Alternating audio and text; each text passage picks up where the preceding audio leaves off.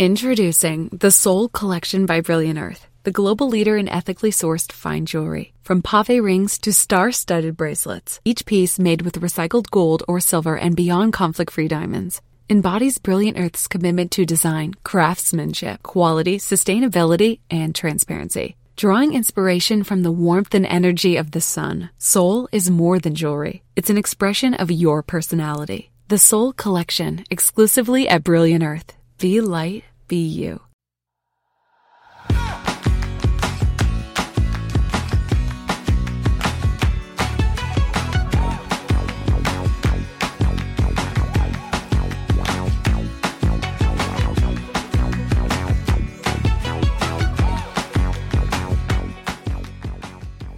Hola, esto es Plug and Drive, un podcast de Milcar FM, en su capítulo 44 del 5 de diciembre de 2019. Yo soy Paco Culebras y aquí hablaremos sobre vehículos eléctricos de forma sencilla y clara, sobre su uso, funcionamiento, características, posibilidades, ventajas y retos a superar. También tendrás opinión, análisis, noticias, debates y entrevistas para mantenerte informado de todo lo que acontece en el mundo de la movilidad eléctrica y la automoción del futuro.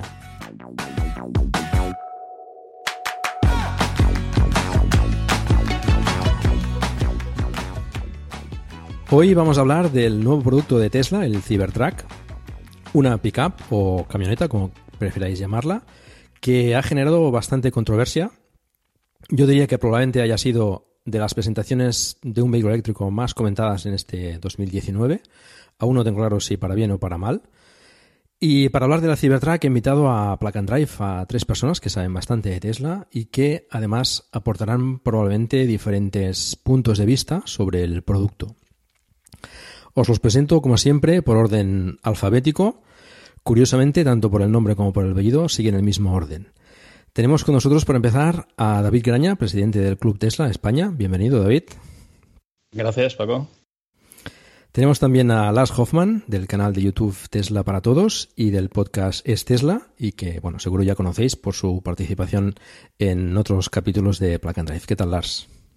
Hola, ¿qué tal, Paco? ¿Cómo estamos? Bien. Y por último, pero no menos eh, importante, eh, tenemos a Rafael Santoni, más conocido por Teslatino, presidente del Club Tesla del sur de Florida. Tiene también un canal de YouTube con el mismo nombre, Teslatino, y también participa en el podcast Es Tesla. Rafael nos acompaña desde Miami y además estuvo presente en la presentación del Cybertruck precisamente. Bienvenido, Rafael. Saludos a todos. Bueno, muchas gracias a los tres por participar en, en Plug and Drive. Eh, es un placer teneros aquí con, nosotros y bueno, hablar de, este Cybertruck que seguro que quedará bastante polémica. Em, quisiera aclarar antes de empezar que, bueno, todos somos poseedores de un vehículo Tesla. Esto no tiene por qué afectar a nuestro criterio ni a nuestro, eh, nuestras opiniones, pero bueno, creo que es justo comentarlo para que los oyentes lo, lo tengan presente. Muchas veces se nos, eh, se nos tacha de fanboys, pero a veces los poseedores de, de vehículos Tesla somos los más críticos precisamente con, con la marca. Bueno, en fin, eh, aclaraciones aparte, ¿os parece que empecemos comentando las especificaciones del Cybertruck? Si queréis, pues las vamos comentando a medida que, las voy diciendo. Em, bueno, el Cybertruck es evidentemente eh, un vehículo hecho por Tesla, pero es un vehículo eh, eléctrico, 100%. Tiene unas dimensiones importantes, 5 metros de, de largo y 89 centímetros. 2 metros y 3 centímetros de ancho y 1 metro y 90 centímetros de alto. Esto, Rafael, que estuviste ahí presente en la presentación, lo viste en directo, supongo que el tamaño mm, en este caso importa, ¿no? En, una pickup, sobre todo. Sí, a mí me parece que es bastante grandecito. Bueno, entiendo que una pickup o una camioneta tiene que serlo, ¿no? Comentó que Elon Musk varias veces que, que el tamaño era, si no igual, bastante parecido a la, a la Ford F-150, que es quizás la, camioneta o el pickup de referencia en, bueno, en Estados Unidos y seguramente en todo el mundo, ¿no? Sí, allí nos enseñaron que tenía 6.5 pies en la cama de atrás, eh, que es como el tamaño promedio de los pickups de ese tamaño. Hmm. Eh, ¿El ancho del vehículo has dicho que eran 2 metros y 5 centímetros? 3 centímetros. ¿Eso no es lo mismo que el Model X, más o menos? Pues no lo he comparado con el Model X, pero no creo que esté muy... Es exactamente lo mismo, Lars. Sí, me, me suena. Sí. Sin espejos. Ah. Bueno, igual que el Model X también entiendo. Exacto. Quizás es la medida estándar para entrar en el, en el Supercharger. Bueno, habrá que ver los espejos. En Europa, sobre todo, ¿no? En Europa puede que. que, bueno, están homologados la- ya vehículos sin espejos retrovisores, con lo cual. Mm. Bueno, las cámaras ya las tiene, pero entiendo que tendría que implementar pantallas a los lados de, del, del, bueno, del habitáculo, ¿no? Mirar a la izquierda para el retrovisor izquierdo y mirar a la derecha para el retrovisor. Bueno, igual que tiene el Electron, por ejemplo. No sé hasta qué punto eh, se podría poner la, la, la información de las cámaras en, en un espejo retrovisor o en la pantalla mismo, ¿no? El Semi, por ejemplo, tiene, tiene dos pantallas, creo recordar, ¿no? O tres, ahora no recuerdo. Que, que presenta pre- precisamente en los, en los laterales eh, la información de, de las cámaras de los retrovisores. Cuando yo, estu- cuando yo vi el, el Cybertruck allí en persona, en el interior, en la esquina de al frente de, de las puertas, tiene como unos, unos triángulos que tienen, en estos momentos tenían este como un cristal. Y el rumor es que si permiten que no tenga espejo, creo que ahí puede ser que puedan poner una, una pantalla pequeña. Eh, Igual que el espejo retrovisor no es espejo, es, una, es un monitor. Ujú. Está usando la cámara trasera. Bueno, pues bueno, es buena posibilidad. Veremos a ver qué de aquí a que se fabrique, a ver qué, qué bueno, qué especificaciones o qué, qué configuración sale. Em, respecto al peso, también se comentó bastantes eh, ocasiones, creo recordar, que, que es el mismo peso que la, que la Ford F-150. Mm, Yo creo que está alrededor de las dos toneladas. Tampoco hay una, una, un apunte claro por Mm. parte de Tesla. Seguramente depende de los motores, etcétera, pero Estamos diciendo aquí que igual son un poco más. Yo diría 2,7 toneladas más bien. 2,7. Bueno, Mínimo, mínimo. yo, yo he buscado el peso de la Ford F-150 y bueno, depende de la configuración del cofre, etcétera, pues varía bastante, ¿no? He cogido más Sí. o menos el peso que me ha parecido más, más intermedio. Pero bueno, mm, si tiene el mismo peso que la F-150, que la F-150, pues eh, considerando que es un vehículo a baterías que tienen un peso importante, pues veremos también qué peso tiene la, la F-150 eléctrica cuando, cuando salga. Sería interesante saberlo con la, con la diferente especificación de, de, chasis, etcétera, que tiene respecto al Cybertruck, respecto a las camionetas tradicionales, ¿no? Yo, no sé si harán algo de. Bueno, no se sabe. O sea, una de las cosas que, que, a mí me, me- llama la atención ¿no? es la gran diferencia en, la tamaño de la batería entre el, el Standard Range o el Long Range del, del Cybertruck. Em, 100 kilovatios hora, más o menos, que debe ser la diferencia entre ambas versiones, eh, es un peso considerable. O sea, puede haber, puede haber una diferencia de 300 kilos fácilmente entre uno y otro modelo, mínimo. Entonces, Bueno, aparte de los dos motores adicionales, bueno, tampoco es que sea mucho, mucho peso, pero bueno, también está ahí. No. Aquí, mientras no supere los 3.500 kilos, los tres, las tres Sí. toneladas y media, para no, No. necesitar el, el carnet de conducir de, de- bueno, el, el C1, ¿no? Creo que es. o- Sí. Bueno, el carnet de conducir del- de camiones pequeños, la verdad es que, que mientras no llegue a Bueno, eso, hay margen, hay margen. Se comentaba, por ejemplo, que, que las baterías utilizarían las nuevas, estas nuevas baterías que, que estaban desarrollando, que bueno, pues a saber qué, qué sacan al final, ¿no? Yo tengo una pregunta acerca de- del peso, porque aquí se homologa, has dicho, eh, tres toneladas y media, pero luego eh, si vas con remolque también tienes limitaciones, ¿no? Remolque más, más el coche mismo no puede superar las cuatro con 200 cuatro toneladas 250 kilos, algo así, ¿no? exacto, sí, señor. Así que si el coche ya pesa cerca de tres toneladas, pues ya empiezas a limitar bastante el remolque, ¿no? Mm. Sí, ese es un muy buen apunte.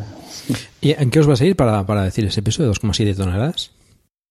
Eh, yo lo pasaba en, justamente eh, lo mismo que has hecho tú en, eh, en el peso, porque decías sin sobrepasar el peso del, del F-150 Hmm. y el F-150 de doble cabina eh, me parece que pesa que son 6.000 eh, pounds, que son 2,7 ton- toneladas. Eh, pero bueno, como tú, como, como has dicho ya, eh, según qué batería y según qué motores puede haber una gran variación del- del peso, ¿no?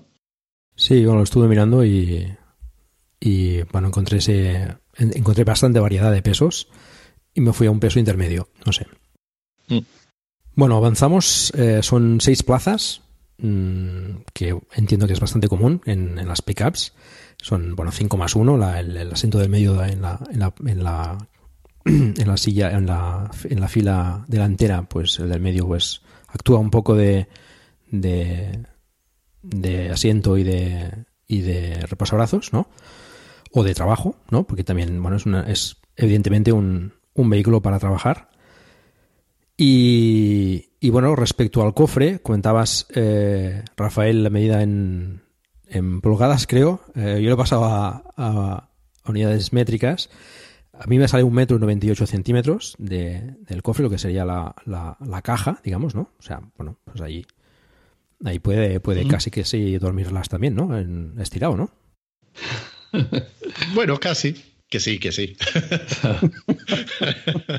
es una, una, caja bastante considerable, ¿no? Te entiendo que también será un tamaño relativamente estándar, ¿no? En, en lo que sean las pickups.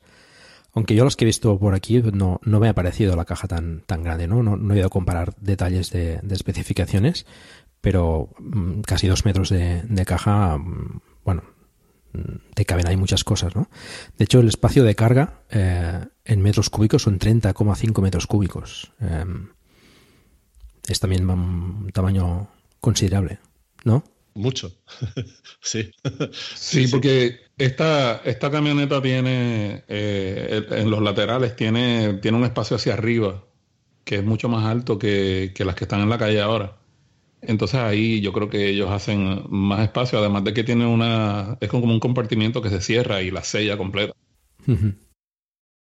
Lo único que el acceso, eh, una de las cosas que entiendo que valoran, sobre todo los profesionales que utilizan eh, pickups o camionetas, es precisamente poder acceder desde el lateral. Esto es algo que no he visto en el Cybertruck. Mm, yo también lo he pensado. Yo escuché ese, ese rumor y yo tuve dos. En, bueno, muchos años atrás tuve una cuando yo eh, tenía que navegar a Estados Unidos con mi carro de carrera. lo alaba con una pickup y un trailer y, también en Puerto Rico tuve un par de ellas. Y la realidad es que a mí nunca, tal vez como yo no soy muy alto, ¿verdad? Yo, yo mido 5 pies 7 pulgadas de alto, no soy muy alto. Este, pues como quiera no voy a acceder por el, por el lado, siempre subía por el escalón que tiene en la parte de atrás y sacaba las cosas porque normalmente lo usaba para cargar cosas grandes. Eh, y estaba teniendo una cabina de pasajeros atrás que es bastante grande. Son cosas que no sean muy grandes, yo no veo por qué uno la va a poner en la parte de, en la parte de atrás. Bueno, el diseño evidente, este, este diseño que, que, sube hasta, hasta el techo, pues bueno, sí que puede dificultar eh, el acceso a la cabina, pero bueno, tengo entendido que también hay cofres ahí también. O sea, son, son paneles que, que se levantan y, y hay pequeños cofres en, en, los laterales, con lo cual también ganas algo de peso, ¿no? Esto del diseño quizás, bueno, siempre tenemos eh, ventajas e inconvenientes, ¿no? A veces depende para qué puede ser buena una cosa u otra, ¿no? En todo caso, yo el diseño del cofre lo, considero bastante acertado, ¿no? Con, ese cierre también, además, en, estilo persiana, que te queda, te queda totalmente cerrado. Bueno, yo lo veo práctico. A la hora de trabajar, bueno, mm, tienes que acceder por, por la parte de atrás y ya está, ¿no? Aquí yo quiero mirar en la bola de cristal y decir que, oh, como acordáis con el Model X, las alas de halcón, esas puertas dieron muchos problemas y retrasó. Pues yo creo que con el Cybertruck eh, existe la posibilidad de que la persiana enrollable esa, que tiene que ser tan duro que alguien, una persona adulta se puede poner encima sin que se toque, hmm. pues ese sistema que se tiene que cerrar y abrir enrollándose ahí debajo, mm, preveo que ahí eh, es un mecanismo que puede dar problemas. Si encima van a, hablar de incorporar placas solares y cosas así en eso, yo veo ahí los eh, Falcon Wing de, eh, del Cybertruck ahí. Tú ya ves un Persiana Gate, ¿no? Ya ahí Total, total. bueno, no sé. Sabes que en ese en esa línea de pensamiento, a mí lo que sí me parece que yo personalmente pienso que es un error es que vi que tiene lo mismo como el Model S para abrir las puertas. Tiene el mismo asunto que eso le ha dado problema a mucha gente y cuando hay que repararlo, si se lo vas a comprar a Tesla, son mil dólares. Entonces, no sé cuál es la lógica de usar un mecanismo de algo que está probado, que ha dado problemas y, e implementarlo en el vehículo nuevo, a menos que ellos hayan conseguido mejorarlo mucho. bueno, de hecho, los, en los modelos actuales ya no, ya no pasa eso. De hace, cuando digo actuales, quiere decir de los últimos años, bueno, últimos dos años, año y medio. Ya no, ya no, ya no pasa. Desde, sí, desde principios del 2018 ya no, Vienen con otro sistema, algo diferente, un poco más sólido. Entiendo, que, entiendo que es el que adaptarán para, para la Cyber. Quizá han dado con, con la tecla, a ver. Vale. Bueno, esto del cofre además tiene, tiene un compartimento de abajo, ¿no? Del cofre, al estilo de, de, de, los restos de, de, Teslas, ¿no? Que tiene eh, ¿No se merece tu familia lo mejor? Entonces, ¿por qué no los mejores huevos? Ahora, Egglands Best están disponibles en deliciosas opciones. Huevos clásicos, de gallina libre de jaula y orgánicos de Egglands, que ofrecen un sabor más delicioso y fresco de granja que le encantará a tu familia. En comparación con los huevos ordinarios, Egglands Best contiene la mejor nutrición como 6 veces más vitamina D, 10 veces más vitamina E y el doble de omega 3 y B12. Solo Egglands Best. Mejor sabor, mejor nutrición, mejores huevos. Visita egglandsbest.com para más información. We made USAA insurance to help you save. Take advantage of discounts when you cover your home and your ride. Discover how we're helping members save at usaa.com/bundle. Restrictions apply. Supongo que detrás del paso de rueda. Eh, un otro cofre más, tiene otro cofre delante eh, que promete ser bastante bastante grande. No sé si tuviste ocasión de verlo ahí en, eh, en la presentación, Rafael, ¿no? No, no permitieron, no lo abrieron nunca. No, eso nunca lo vimos. Pero vamos, pero el tamaño mmm, tiene pinta de ser, de ser bastante grande. Y eso, si lo que yo vi abre y digamos la mitad del espacio está disponible para echar cosas, está grande, grande, porque es bien, bien grande la parte del frente. Bueno, yo creo que, bueno, son, son el cofre del, del, del que está detrás en la, en la cama los dos cofres laterales, el cofre del delantero, el Frank, y además creo que también detrás, debajo de, de la fila de la trasera también tiene, tiene otro espacio de carga. He leído en algún sitio. No sé si se vio en las presentaciones o, algo así, pero creo que también debajo del asiento de, detrás tiene otro espacio para, para, almacenar cosas. En fin, bueno, con el tamaño que tiene, tiene, tiene sitio para, para guardar de todo.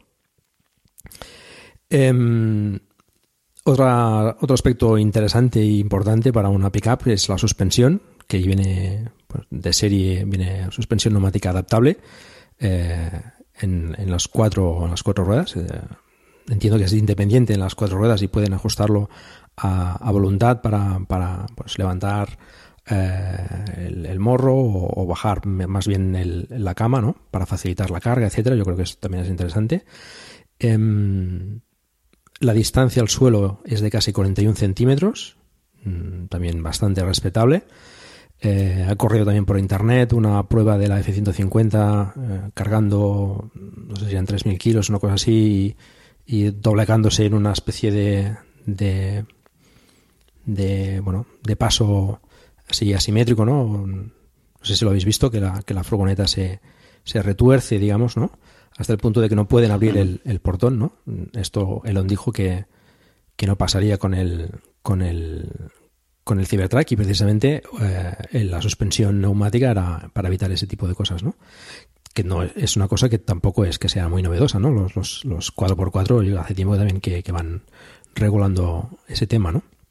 Pero bueno, es interesante que lo traiga, lo traiga lo traiga de serie y bueno, pues eh, con la parte de software que le añade siempre Tesla, pues yo creo que, que, puede dar mucho juego, ¿no? No sé qué os parece el tema de la suspensión. Pues bueno, yo muy completo y bastante necesario para un coche que tiene tanto alto, altura libre al suelo, pues para que se pueda agachar para poder cargar atrás. Eh, pues es casi necesario, sí. ¿no? Porque si no, ¿cómo, ¿cómo, llegas a una, a una altura tan alta si tienes mucho peso ahí? Sí, allí en, el, en, en, la tarima ellos nos enseñaron el, el ATV ese nuevo, el Ford Track, no sé cómo ustedes le dicen allá, pero eh, lo trajeron, va a ser eléctrico de, de, cuatro gomas y entonces abrieron la puerta de atrás y tiene una rampa integrada. Y entonces la parte de atrás de, de la pickup se bajó automáticamente o no sé si ellos le dieron a un botón o algo sin que la gente se diera cuenta, pero la parte de atrás se bajó y se hizo bastante bajita en la parte de atrás y entonces subieron el, el ATV y cuando el cerraron Cyber... la tapa se niveló sola. Cyberquad. Tiene muy buena pinta el quad. Yeah. Bueno, es un, es un Yamaha, ¿eh? Es una, sí, bueno, sí, es un Yamaha perdón. con paneles y, y batería, ¿no? Pero está bien, está bien. ¿Qué más quieres, David? No, no, ya, ya. Por Pero las fotos que he visto, además, a- alguien ha dicho que era 4x4 y no, no, no me lo ha parecido por las fotos que he visto de- del quad.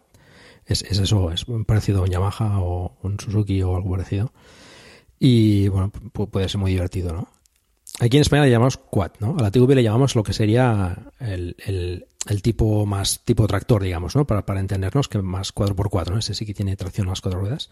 El tipo deportivo, pues aquí le llamamos quad. Eh, que bueno, tenía muy, muy buena pinta.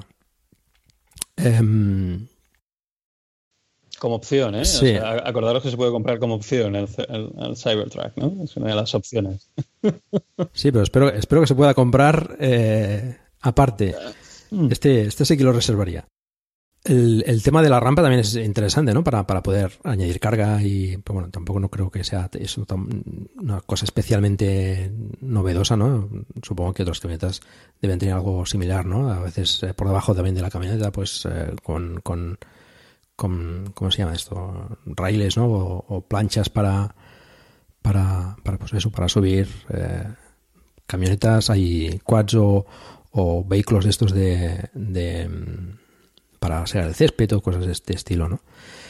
Em, esto también, bueno, yo cuando vi la presentación, eh, cuando subió el, el quad, eh, sí que vi que estuvieron tocando botones en, en los laterales, no sé si era en este caso para...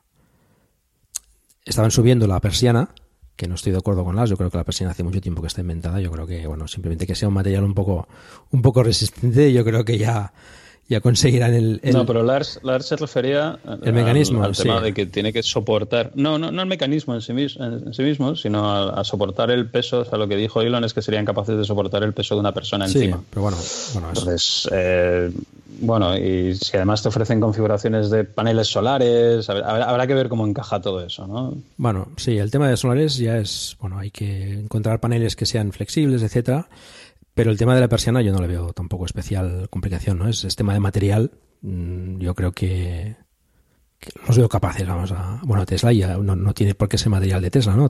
Hay materiales resistentes para para soportar pesones. Yo no, ahí no, no le veo demasiado problema.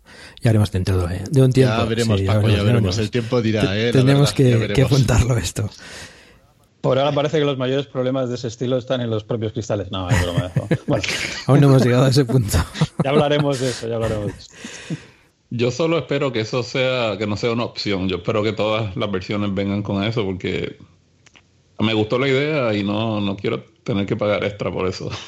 Está chula, sí. Sí, bueno, yo creo que es bastante, bastante interesante. ¿no? No- Bueno, claro, te- lo podrás solicitar con diferentes opciones, ¿no? Porque se han visto también otras características, ¿no? De, de cama, etcétera, ¿no? Em, además, eso ayuda bastante al, al coeficiente aerodinámico, ¿no? Al- A la hora de circular por carretera, el hecho de que esté tapada la cama y de esa forma, eh, por lo que se ha visto, alguien se ha dedicado pues, a hacer estudios aerodinámicos y, bueno, pues mm, para ser una camioneta, digamos, de ese tamaño, tiene un coeficiente de 0,30 por- o, o están intentando llegar a 0,30. Yo creo que es bastante respetable para, para un vehículo tan anguloso y tan, tan grande, ¿no? ¿Qué opináis? Sí, desde luego. Hay, hay, hay, hay pickups ya que se acercan al, al 0, bueno, 038, es en algún caso la Tacoma, creo, ¿no?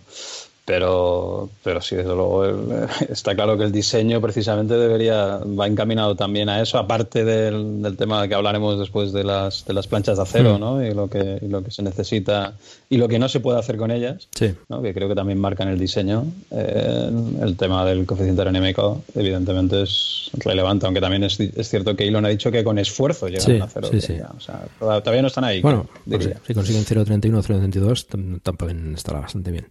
Pero tú sabes que todo eso se cae por el barranco tan pronto le pones un trailer atrás. Porque Sí. no va a haber range con, con un trailer atrás. Yo que quiero comprarme un Airstream, yo no sé si ustedes lo han visto, el Airstream es esos que son plateados, que lo usa, la NASA los usa para transportar a los astronautas allá para los años 60 cuando lanzaron el Apolo 11. Este, y aquí se ven mucho en Estados Unidos y me parece que el, el Cybertruck combinado con un Airstream, eso va a ser material de muchos temas, muchas conversaciones acá. Oye, Rafa, ¿el Airstream saldrá con una opción de tener motor y batería al mismo tiempo? O sea, que ayude para que precisamente, no, no sé si está, no, no sé si se le ha ocurrido a alguien o, o, es que ocupa demasiado espacio, pero puede tener ruedas tractoras con un pequeño motor eléctrico, tampoco necesita, ya sabemos, ¿no? La ventaja de los motores eléctricos, el tema de la batería, meterle ahí puede ayudar un montón a mantener ese tipo de autonomía. Bueno, no sé, es una idea. No, ninguno de los modelos actuales de Airstream tiene eso. Lo que tienen es, eh, algunos vienen con la opción de paneles solares y baterías para eso, pero no. Asistencia para, para, la frenada, eso sí tiene, para ayudar a frenar. Según el trailer, si tienes el trailer correcto y lo pegas al Cybertruck, va a detectar cuando el Cybertruck empieza a bajar la velocidad y él también aplicaría los frenos. Pero yo creo que eso es un modelo muy caro que yo no voy a comprar. Yo el que quiero es uno pequeño, que máximo cuatro personas. Bueno, de todas formas es una, es una idea interesante, no, no, es, no es solo todo descabellado, ¿no? De incorporarle una batería y, uh -huh. y, un, y, un, motor para ayudar a, a, superar el peso que tiene que arrastrar, ¿no? Ya, ya, hay algún modelo, no pasa que no es de Airstream. Tuve la oportunidad de verlos en una feria y la verdad es que como idea no, no, no es mala idea, ¿no? Que el propio remolque directamente ayude a, a o sea, tractor, o sea, tiene, tiene, tiene su parte muy positiva teniendo en cuenta que estos vehículos cuando llevan detrás un, bueno ya se sabe, ¿no? Lo que pierde autonomía un Model X cuando lleva un remolque, o sea, básicamente sabemos que se queda a menos de la mitad incluso, ¿no? Dependiendo del, del terreno, evidentemente. Mm. Bueno, no, Tesla tiene una foto de la Cybertruck alando un trailer que se parece a la Cybertruck, mm. pero nunca hablaron de que eso lo van a vender. Si, si ellos hacen eso antes de poner el, el Cybertruck en producción, yo creo que yo no me compro el Airstream porque de seguro que va a tener lo, todo lo que yo necesito, a menos que sea una caja abierta solamente para, para meter equipo y eso. Pero la foto parece muy grande, ¿eh? Parece un, un vamos, un, un, remolque bastante, bastante grande, ¿eh? porque pero es más grande. Pero tú te imaginas la, la, sinergia que va a tener si el oh, trailer sí. también es diseñado por Tesla. Le harán cosas para que el trailer hable con la pickup y todo eso, ¿no? Lo único creo que son renders hechos por ordenador, son conceptos eh, muy principales que, que realmente no han, no han, llegado a desarrollar nada todavía, porque uh -huh. se ve que incluso una caravana así no tiene ni, ni, siquiera ventanas ni nada para, parecido. Así que yo creo que son cosas muy, eh, muy al principio todavía. Ya veremos. Yo creo que sí, eh, que Tesla sacará, sacará la, ese, ese tráiler para el Cybertruck, estoy seguro. Um, Respecto al tema de, de las capacidades todoterreno, digamos, eh, los ángulos de ataque y de salida también son bastante interesantes. El ángulo de ataque es de 33 grados y el de salida es de 28 grados. Esto también le da unas capacidades off-road, teóricamente, que, uh -huh. que pueden, pueden dar bastante de sí. Qué locura, yo no veo la hora de tener el mío. Bueno, evidentemente, como habréis eh, supuesto, eh, Rafael tiene reserva de uno. Y bueno, tienes que esperar dos añitos, ¿no? Más o menos, 2021, ¿no? Yo creo que eso se va a tardar como tres años. Sí. Sí, porque es que tienen que producir el Model Y y el Roadster, ellos no le están dando mucha atención porque ese es más como un money maker, así, no grande, sino no es en escala. Pero tienen que producir el Model Y en masa antes de producir esta otra cosa rara y el semi, ¿verdad? El camión grande. Sí. Sí, so... sí. Bueno, a ver. Tendrás que tener paciencia, Rafael, no queda otra.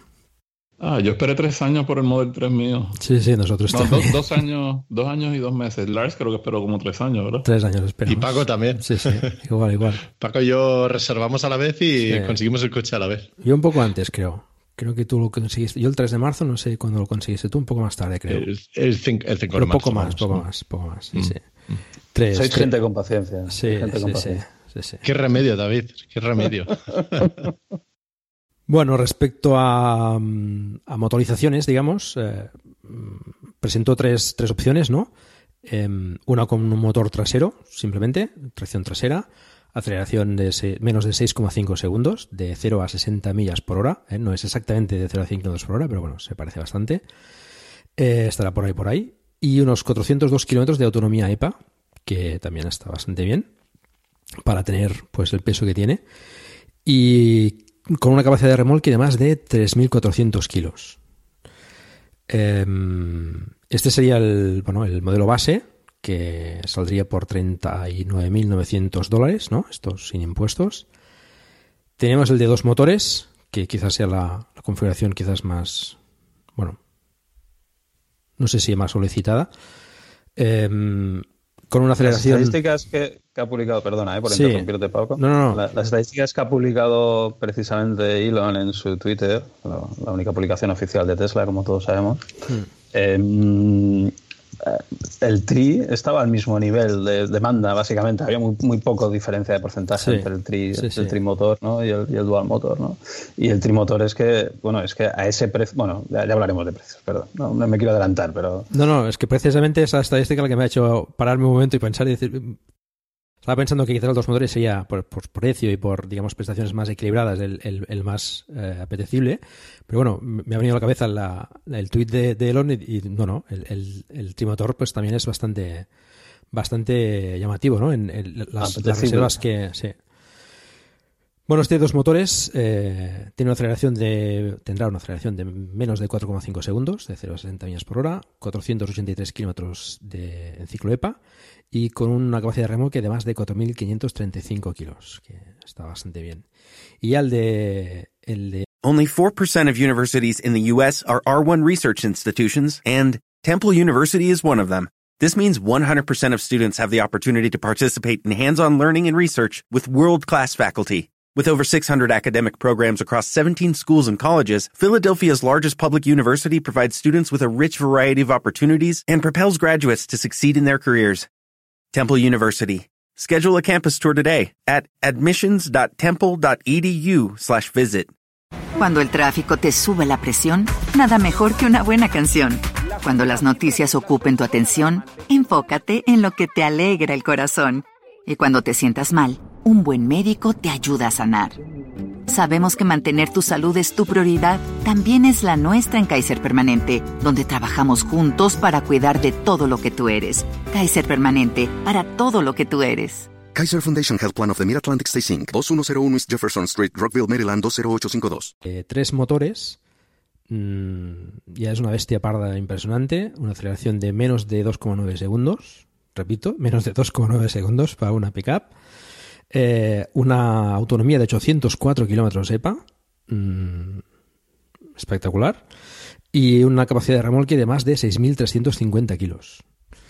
Em, yo creo que las especificaciones de, del Cybertruck mm, no tienen discusión, ¿no? Son, yo creo que están, están por encima de, toda la competencia, ¿no? En algunos casos muy por encima y otros casos no tanto, pero eh, en conjunto, en global, yo creo que, que destaca bastante, ¿no? Eh, y además por los precios, ¿no? Que comentábamos, eh, el de un motor, creo que ya lo he dicho antes, a partir de 39.900 dólares, el de dos motores a partir de 49.900 dólares y el de tres motores a partir de 59.900 dólares. Yo no sé qué opináis, eh, pero con estas autonomías y, aceleraciones y capacidades, mm, estos precios se me antojan bastante por debajo de lo que se hubiese esperado, ¿no? Yo estaba esperando en el precio base al menos 10 o 20 mil dólares más y el tope de gama casi el doble de lo que, de lo que estaban sacando al final. Los precios que he visto ahí no me, no me cuadran para nada. El, el, el de un solo motor un vehículo con, sitio para seis personas, con el sistema súper complicado de, suspensión, con la cama que se tapa y todo eso, por, que eran 39.900 dólares, que es lo mismo que lo que vale el Model 3 Standard Range Plus en Estados Unidos el, coche más barato que actualmente vende Tesla oficialmente. Ya sabemos que el Standard Range también está disponible. Si, si entras, sabes la contraseña y es la luna llena y, lo pides de la forma correcta, ¿no? Sabes que hay forma de conseguir ese coche, ¿no? Pero eh, el coche más barato que vende Tesla hoy en día es el Standard Range Plus y, el, el, el Cybertruck eh, más económico vale lo mismo que eso. Eso, eso no me cuadra. Y, a medida que subimos... Eh, a los otros dos, las, las, diferencias con las especificaciones y precios actuales y lo que prometen tener en un futuro son aún más grandes y, sin sentido, por así decirlo. Sí, pero tiene, recuerda que el proceso de manufactura del Cybertruck va a ser bien diferente. Ellos no tienen que hacer, no tienen que hacer el, el, stamping ese que cogen los moldes y estos son no tienen ni una curva. La cosa esta es parece un diamante. Bueno, es una forma de decirlo, ¿eh, Rafael? un, diamante, un diamante bruto, pero no en bruto. Bueno, da igual. Eh, ¿Quién haya llegado? es lo que más. Ay, perdón, perdona, Pablo. Sí, sí, no, no, bueno, simplemente quería decir que, que, cuando la gente ve el diseño ¿no? y habla de Blade Runner, ciencia ficción y tal, yo creo que lo que es de ciencia ficción es el precio. ¿Vale? Si me dejáis decirlo, es, es, lo que realmente te sorprende de todo, ¿no? O sea, sí es cierto, ¿no? El diseño, la, la, todas las ideas, el tema de quitar el, el, chasis y irse a un exoesqueleto, pues, pues, son ideas que se han manejado, no son, no son tan nuevas, ya hay coches con exoesqueleto desde hace bastantes años, además, pero, pero, pero el precio, cuando ves el precio dices, perdón, ¿no? Dices, what the fuck, ¿no? ¿Real? ¿Esto es, for real? O sea, ¿realmente va a salir a ese precio? Mm. Sí, la verdad es que mm, yo creo que sorprende casi todo, ¿no? El Cybertruck. Mm, no sé, yo cuando lo vi, la verdad es que me quedé. Mm, no sé, quien, quien haya llegado hasta aquí y no haya visto el Cybertruck todavía, que corra la web de Tesla y lo, lo vea. Es, es, un diseño totalmente, pues eso, contaba Rafael, creo, ¿no? Como un diamante, es anguloso, con, con, con las partes, eh, el chasis, digamos, plano, no, no hay curvas. Eh, diseño muy muy futurista, muy de concept car, muy de pues pues de de, pues, de, Blade Runner, ¿no? Es, es muy parecido a, los diseños de, del coche de, de Blade Runner. Mm, la verdad es que yo sinceramente no sé, esto es lo que más se comenta, ¿no? Del coche, el diseño, a mí me pareció muy feo cuando lo vi, pero muy feo. Reconozco que no sé qué ha pasado, una semana y algo, semana y media, ¿no? Quizás más o menos ya lo veo menos feo. Reconozco que me ha ido, me ha ido, no te voy a decir que me ha ido ganando, porque todavía no, no, no lo encuentro, digamos, del diseño bonito, pero bueno, ya dices, bueno, no está del todo mal, ¿no? Se puede, se podría, se podría llegar a, y quizás cuando, cuando, cuando lo vea en vivo, pues cambia la cosa, ¿no? No sé, Rafael. a ver, dime, Paco, dime, dime una pickup que sea bonita de diseño. Bueno, no, claro. Es decir, no es el bonita, de esos, bonita no, pero sí, a ver, lo que siempre es. Lo que se ha comentado muchos, muchas veces estos días es que, tenemos miedo siempre al cambio, ¿no? Y estamos acostumbrados a ver las cosas de una forma determinada y, el ver una cosa totalmente diferente, pues mm, mm, al principio nos genera rechazo, ¿no? Y después, a medida que lo vemos, pues bueno, empezamos a, soportarlo, después nos puede gustar más y bueno, hay gente de hecho que, ha cambiado radicalmente de, de odiarlo a, a, gustarle muchísimo, ¿no? Em, bueno, es un diseño diferente y que no deja a nadie mm, indiferente. Puedo preguntar, Rafael, porque tú lo viste en persona ahí en directo. ¿Cuál fue el primer pensamiento cuando viste ese, ese trasto, ese diamante entrando? ¿Cuál era, qué, era lo primero que te pasó por la cabeza? Eh, yo no lo podía creer y no en el buen sentido. Yo, yo pensé que era una broma. Yo primero pensé, pero a los cinco segundos recordé de nuevo que él lleva varios años diciendo que esto iba a ser una cosa, básicamente lo que sacó, ¿verdad?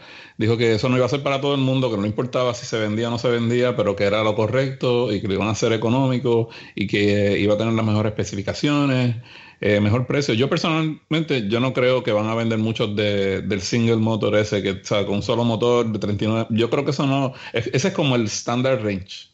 Ni siquiera como el Standard Range Plus. Ese es como el Standard Range, que nunca lo vieron. Porque las pocas personas que lo compraron es realmente un Standard Range Plus eh, limitado con, la, con el software. Eh, yo creo que el más popular posiblemente sea el Dual Motor, que va a costar exactamente lo que yo pagué por mi, por mi Model 3. Eh, yo le agregué la, la, la, opción de Full Self Driving, porque acá van un poquito acelerados con eso. Y todavía van a pasar como tres años antes de que realmente vaya la opción de ir a recogerlo, así que todavía puedo recuperar el, depósito, como uno dice. Pero yo no lo hice con la intención de no comprarlo. Yo, yo lo ordené porque yo lo quiero. A mí me gustó y yo viajo por todos los Estados Unidos mucho. Eh, y yo creo que esto es lo único que me falta para poder meterme en el trailer que yo quiero, porque realmente yo no quiero volver a tener un vehículo de gasolina más nunca en mi vida. Bueno, ahí creo que estamos todos de acuerdo. Pero sí que es verdad que, el Cybertruck eh, genera genera pasiones muy encontradas, ¿no? A mí me pasó igual, ¿no? Mm. Cuando lo vi pensé, no puede ser, no, esto no puede ser. Y, y Yo se- pensaba que eso era el cascarón que lo iban a levantar y tendrían el truck de verdad dentro o algo así, porque digo, esto, esto no puede ser. Hubiera Eh, mi- me costó concentrarme durante los siguientes cinco minutos porque estaba viendo esto diciendo, esto es una broma, a ver cuándo sacan el de verdad, porque no me lo puedo creer. Y Ya, pero- me, hor- me horrorizó directamente el, el- el diseño ese. Pero tú sabes que hay cosas que yo estoy casi seguro que van a cambiar. Por ejemplo, eh, las ruedas. El diseño ese que tienen. Yo creo que eso nunca va a ver la luz del día. Y Claro, porque hecho, eso lo han copiado de Playmobil y, y eso no pueden sacarlo luego a la calle así. Tú sabes que yo tengo ese diseño hace más de dos años. Yo lo tengo aquí. Ese diseño de, esa- de, esa- de esas gomas, de esas llantas. En, en la tarjeta de postal que mandaron a los que reservaron con anterioridad el Model 3, hay un diseño de que si tú te fijas, el, eh, es exactamente el mismo diseño de la goma. En uno de los, de los sketches. Eh, Lars lo tiene ahora mismo en la mano. Yo sé que este, esto no es un video podcast, pero eh, hay, hay un dibujo que se ve idéntico. Y yo creo que eso es más bien un concepto, porque eso supuestamente era lo que iba a tener el Model 3 y nunca lo sacó. Y entonces aquí lo hicieron realmente para la demostración. So, no sé.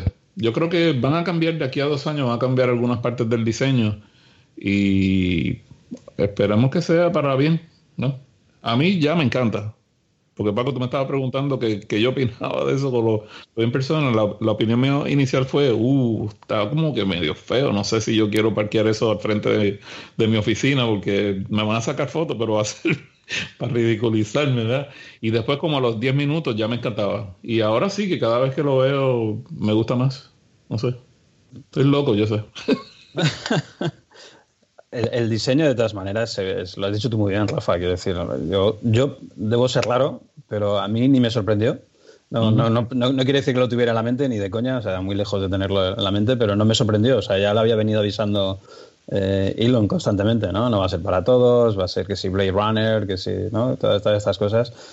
El diseño, además era una pickup, quiero decir, cualquier pickup a mí personalmente me parecen unos engendros absolutos todos ellos. Y el Tesla no es una no, no es algo diferente, sigue siendo un engendro a nivel de, de- de- de vehículo como tal, de, movilidad.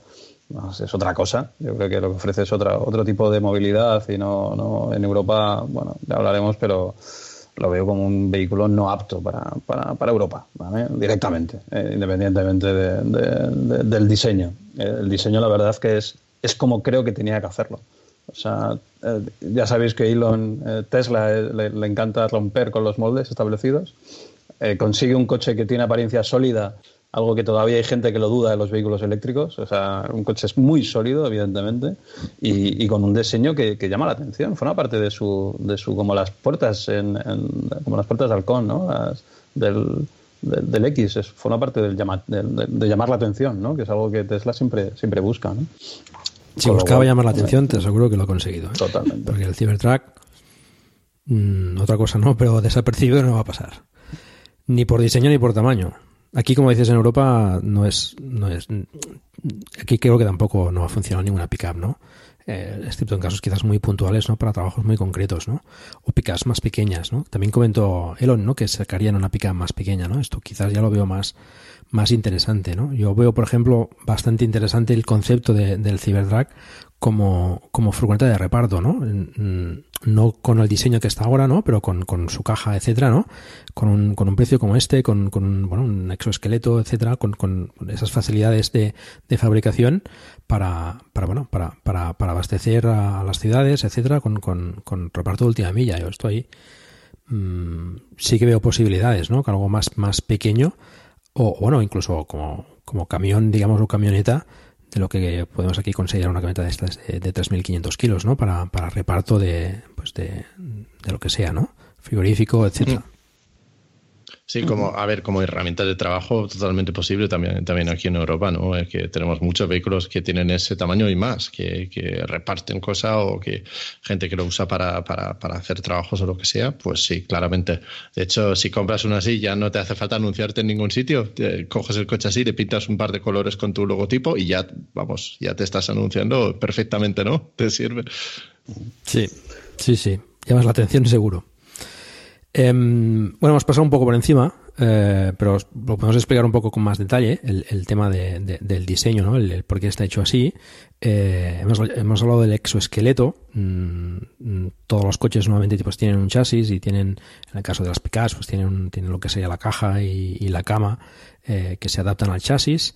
En este caso, lo que sería el chasis, lo que hace la, parte de, estructural es, es, la parte exterior, ¿no? La parte externa que, bueno, es eso, ¿no? Lo que, lo que es el, exoesqueleto que comentaba, comentaba Elon, con acero inoxidable laminado en frío, lo cual, eh, pues como comentó, em, no permite amoldarlo, digamos, con, con prensas, como, como, se hace con los paneles de, los vehículos eh, habitualmente, ¿no?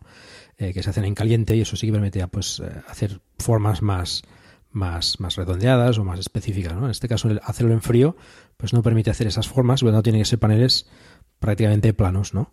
Esto que son, mm, lo que comentó, ¿no? Los mismos paneles que utilizan para los cohetes de, SpaceX, ¿no? Lo cual, pues bueno, con la fabricación del Cybertruck, además, seguramente eh, abaratarán también la fabricación de, de los cohetes para, para, bueno, con la fabricación en masa de esos paneles, ¿no? Esto creo que también ayuda a las dos, a las dos empresas, ¿no? A SpaceX y a Tesla.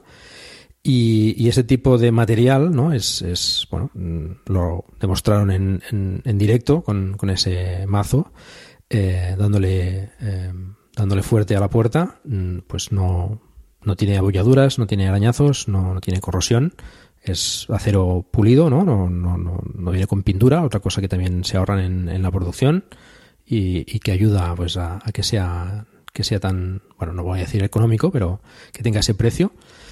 Eh, estuvo interesante también los colores, ¿no? Que también lo anunció en negro. En negro quizás tiene otra, ¿no? Otra perspectiva, ¿no? Más, más ciber, ¿no? Más, no sé, más, más atractiva quizás para mí.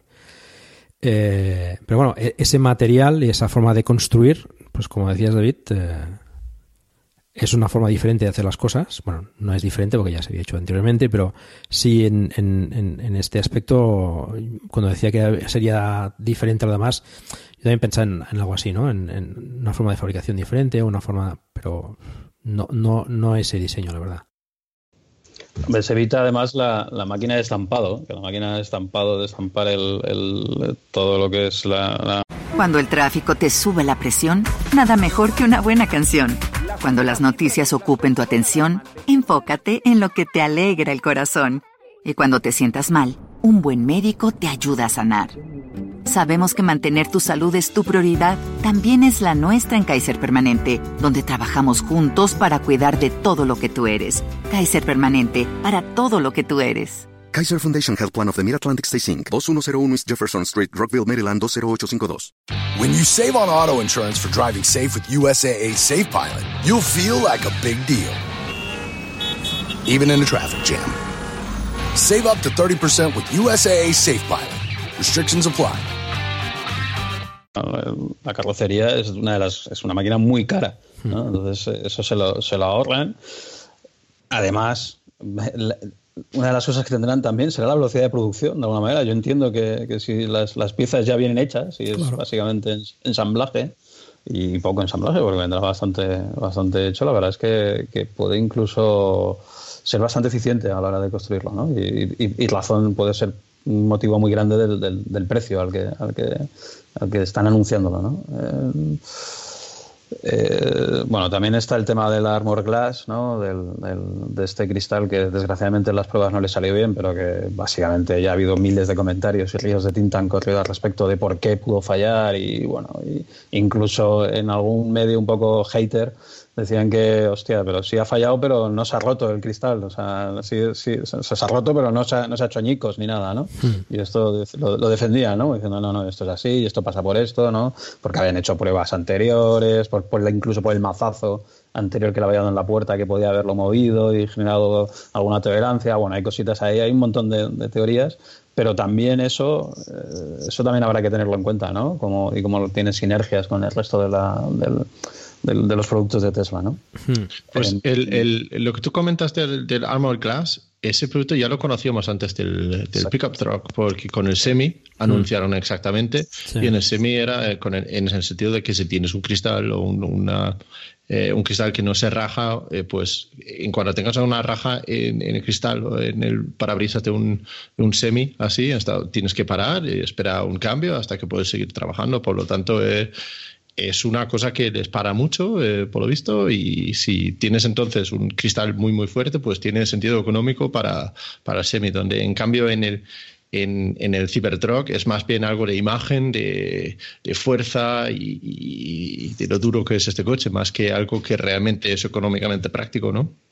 Bueno, pero también tiene sinergias con el tema del, Tesla Roof, ¿no? Del, tejado solar, ¿no? Que también por lo visto utiliza parte de estas soluciones, ¿no?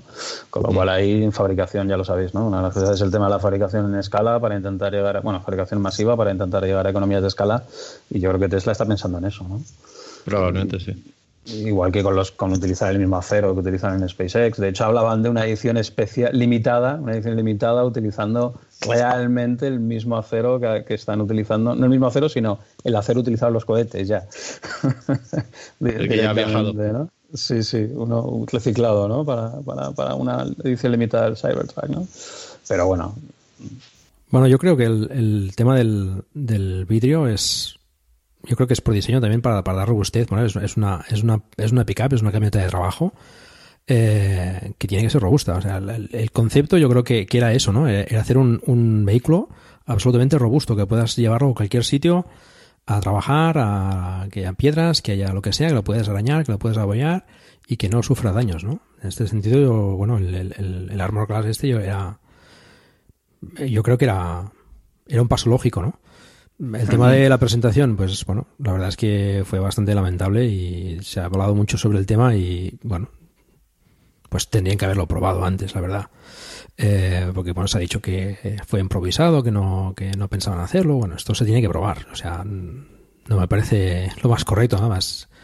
Eh, como ha comentado también en alguno de esos vídeos, ¿no? Tener toda la presentación con el cristal allí atrás eh, roto, pues no es la mejor. Eso sí, lo ha visto todo el mundo, o sea, viral ha sido. A mí lo que me da miedo, eh, Rafael, tendrás que, vigilar ¿eh? cuando lo tengas, porque la gente no, le dé por probar, ¿no? A ver si se rompe, a ver si se rompe, ¿no? Eh, cuando los vea por la calle. Después que yo no los vea haciéndolo, no va a haber problema. El Sentry Mode, el modo, el modo centinela, no te preocupes. El modo centinela del Cybertruck va a ser la leche, ya veréis el modo centinela. Va a sacar las guadañas. Tendrá tasers allí escondidos. Va a brincar. Pero bueno, estoy seguro que los primeros que salgan, eh, los primeros propietarios seguro que, que saldrán vídeos haciendo las pruebas de, del vidrio, ¿no? Eh, bueno, pues eh, todo el coche, ¿no? Estaba, está, es blindado, es un coche blindado, ¿no? Es, podía soportar, creo que comentaron balas de 9 milímetros, ¿no? 9 milímetros, correcto. Yo tengo una pregunta acerca de esa dureza, que entiendo que lo quieren hacer como imagen también para alejar esa imagen de, de que el carrito eléctrico, de carrito de golf blandito, de los eh, eh, de los que amamos la naturaleza y todo eso, queremos ir darle un vuelco total a, lo contrario, ¿no? Queremos ser los duros, los que van al trabajo, los, los hombres, ¿no? Eso es la imagen que quiere sacar ese, ese camión también, ¿no? Pero, ¿qué pasa con cosas como la seguridad pasiva, con eh, los crumble zones o cómo se llaman las, las zonas de, de, de formación?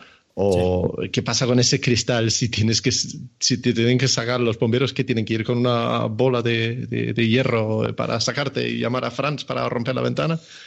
¿Cómo, ¿Cómo veis ese aspecto de seguridad? Porque a veces hace falta que se rompen. Mm, no sé, porque yo creo que si pasa algo estás más seguro dentro de una cosa blindada que si, si se vuelve todo un papel, tú sabes. Sí, pero en un accidente te tienen que poder sacar. Ahí tiene razón Lars. Sí, sí te tienen que sacar o, con peatones, tiene que hmm. tener cierta seguridad con peatones. Eh, tendrá que tener todo eso pensado también. Yo creo que sí, entiendo que lo tiene que tener pensado. Es, imprescindible, tiene que pasar unos test de seguridad. Eh, y además es, es, es típico y, y, notorio en Tesla, ¿no? Sacan los test de, de, seguridad con las más altas puntuaciones, ¿no? Aquí estoy seguro que lo han tenido en cuenta.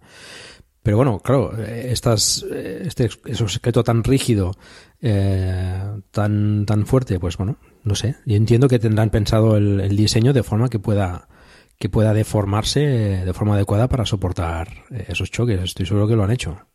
Mira, mi opinión es que si el Homer está en la calle, que eso no hay quien lo destruya, y todo este montón de camionetas de Ford y de Chevrolet y todo eso, Toyota que tienen las grandotas, ellas también, si chocan a otro vehículo, lo van a dejar hecho leña, realmente.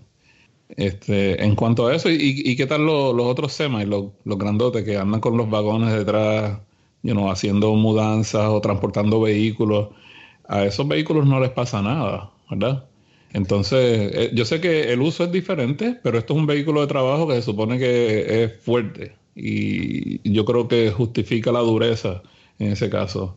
Si, si yo veo una camioneta ahora mismo, aunque no sea la de, la de Tesla, venir y, viene en contra del tránsito, yo me voy a salir del medio, no voy a chocar con él porque la ley dice que tengo que salir vivo del accidente, tú sabes, como que, no sé.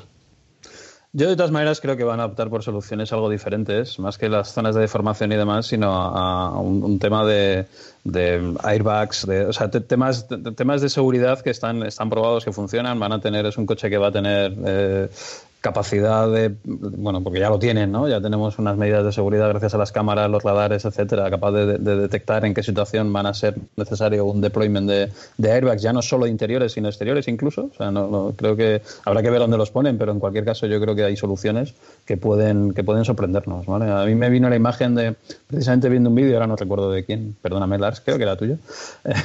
Algo me vino, me vino la imagen, ¿no? De alguien te hacía la pregunta, ¿qué pasará, no? Esa zona de deformación que, que absorba el impacto hay un, en la película, ahora no recuerdo exactamente qué película era, sé que era de, nuestro amigo Arnold Schwarzenegger también, em, en el que el coche directamente se llena de, un, no, son airbags, directamente es como espuma, boom, que se solidifica en ese momento. Total recall, no sé cómo se llama en español. Exacto, desafío total, exacto. es un desafío. Eh, es un desafío total hacer eso seguro, ¿no? En Demolition Man, en Demolition Man salió eso también, el, vehículo de la policía que se estrelló y se volcó y se llenó de espuma por dentro. Exacto, yo creo que hay otras, hay otras soluciones. Evidentemente no estoy hablando de esta exactamente, ¿vale? Pero estamos hablando de un coche Blade Runner, ¿no? Que, menos que esperar algo así, ¿no? Y que, se, y que salten todo tipo de airbags y alrededor para que sean ellos los que absorban el impacto, ¿no? De alguna manera. Entonces, yo creo que hay soluciones. Otra cosa ya es de cara a los peatones, pero de cara a los peatones, como decía Rafa, coño, han, está homologado los Hammer y cosas así. Y otro tipo de aberraciones, con lo cual. Sí, sí, sí. Para ver qué, puntuación sacan en los test, ¿no? Mm, veremos. Veremos, veremos. Eh, y bueno, es, que es posible que saquen innovaciones en ese sentido. Yo no, no tengo mucha experiencia en, en, esa, en esa línea. Veremos. Yo, creo que van a hacer, yo creo que van a romper la máquina esa de las pruebas de, accidente, yo creo que la van a romper igual que pasó con el Model 3 que rompió una que lo trató de aplastar. Yo creo que ya. Model S, eso fue con el Model S, Rafa, lo siento, no es con el Model 3. ¿Con el Model S fue? yes. Pero da igual, no pasa nada, con el Model 3 seguro que también pasa. ok. Bueno, ha quedado claro que David tiene un Model S y los demás tenemos un Model 3. No, no, no, es envidia, es envidia. Mía. Bueno, en todo caso, la verdad es que todos los vehículos han, sacado muy buenas puntuaciones y, espero, yo espero de que Tesla también, también haga lo propio con el Cybertruck. Em, seguimos avanzando en el tema. Eh, comentamos antes la cubierta del, del, espacio de carga, ¿no? Esta, esta persiana gate que comentaba Lars, mm, bueno, ya veremos, dejaremos por la posteridad qué, pasará. Yo creo que es interesante, en todo caso, las adaptaciones que pueda tener esa cama, eh, en, base, pues eso, a, paneles solares, ¿no? Comentó que tenía posibilidad de poner paneles solares y con una autonomía al día de 30 y algo kilómetros eran, creo, Lars. 25 eh, kilómetros, 15, 15 millas por día me parece, y según lo que estaba mirando, yo creo que el tamaño de esa cama corresponde más o menos a dos placas solares de los que se montan de, de, 300 eh, vatios, ¿no? Entonces, si son dos de esos, son 600, los dejas 10 horas al sol, son 6 kilovatios hora con suerte, sí, con, con buen en California. Y eh, entonces 6 kilovatios hora, pues sí, ahí mm, en un tanque así podrías sacarte 20, 25 kilómetros quizás. Pues sí, no lo veo fuera de serie. Bueno, para gente que, que trabaja en el campo y tal, y no va demasiados kilómetros, pues bueno, le puede suponer no tener que cargar en bastante tiempo. O, si, lo, si vas de viaje y te vas de camping, por ejemplo, y lo dejas ahí, te quedas una semana y pues tienes, aparte de la energía, más toda la energía que necesitas para cocinar y cosas así, también tienes para, para, volver y para evitar el, el drenaje vampírico que, que, lo conocemos todos. Siempre es bueno, mm, cualquier opción. Em, también enseñaron una especie de cama para camping, ¿no? De, para dormir, con su cocina, etcétera no sé, ¿qué, más opciones creéis que, puede traer? ¿Papamóvil, por ejemplo?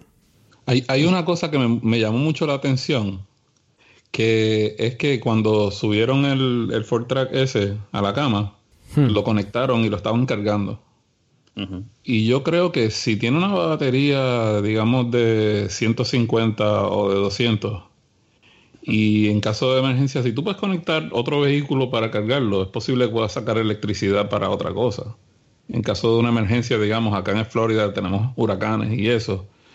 Eh, yo estoy en el proceso de instalar paneles solares y dos, dos, dos baterías de esas de Tesla, los Powerwalls. Pero si no las tuviera y el vehículo puede hacer eso, que Tesla todavía no lo ha permitido, porque entonces sacrifican la venta de, de los sistemas para la casa pero estaría espectacular, Que tú puedas coger energía del Cybertruck para cargar otra cosa. Tú vas al, Supercharger, cargas tu Cybertruck, te vas a casa y lo gastas en casa. Así que eh, del Supercharger a casa y, ya está. Enchufas tu casa directamente del Cybertruck. Pero el, Cybertruck, pero el Cybertruck no vendrá con Supercharger gratis, ¿no? Precisamente por eso, ¿no? Sería un poco, vamos, no sé, ¿eh? No creo. No Como que no, no cuadra. Pero bueno, seguro que tendrá conexiones para, o sea, enchufe, digamos, de...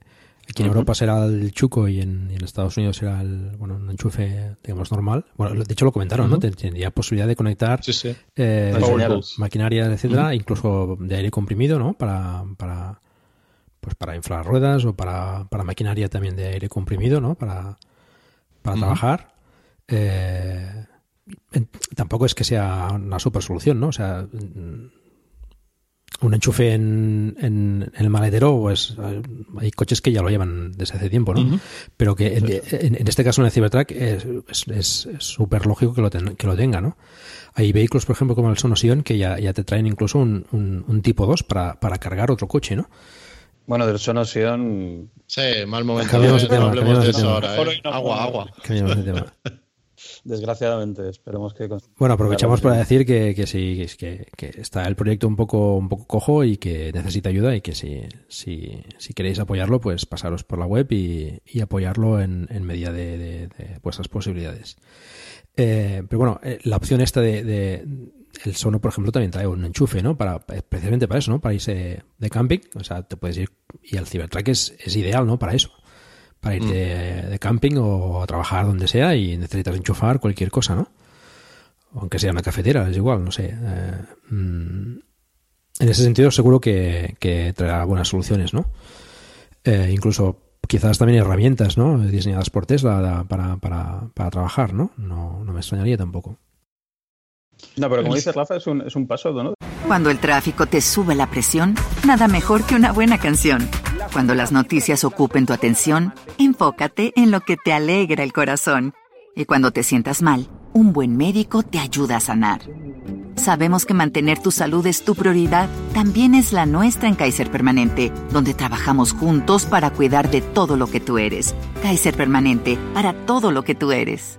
Kaiser Foundation Health Plan of the Mid-Atlantic Stay Inc., 2101 East Jefferson Street, Rockville, Maryland 20852. The Jeep Black Friday sales event is here with incredible deals on a wide selection of Jeep 4x4 vehicles. Right now, get 15% below MSRP for an average of 11514 under MSRP on the purchase of a 2023 Jeep Grand Cherokee 4xE Overland or Summit. Not compatible with lease offers or with any other consumer incentive offers. 11514 average based on 15% below average MSRP from all 2023 Grand Cherokee 4xE Overland and Summit models in dealer stock. Residency restrictions apply. Take retail delivery from dealer stock by 1130. Jeep is a registered trademark. El de Vehicle to Grid. No sé si, no sé si, si, es un paso ahí en esa dirección, no lo tengo claro. Yo, creo que no estamos ahí todavía, porque Tesla no está de acuerdo con las soluciones de Vehicle to Grid porque tiene otras soluciones, ¿vale? Que cree que son mejores y no, el coche no, no, no, está para eso.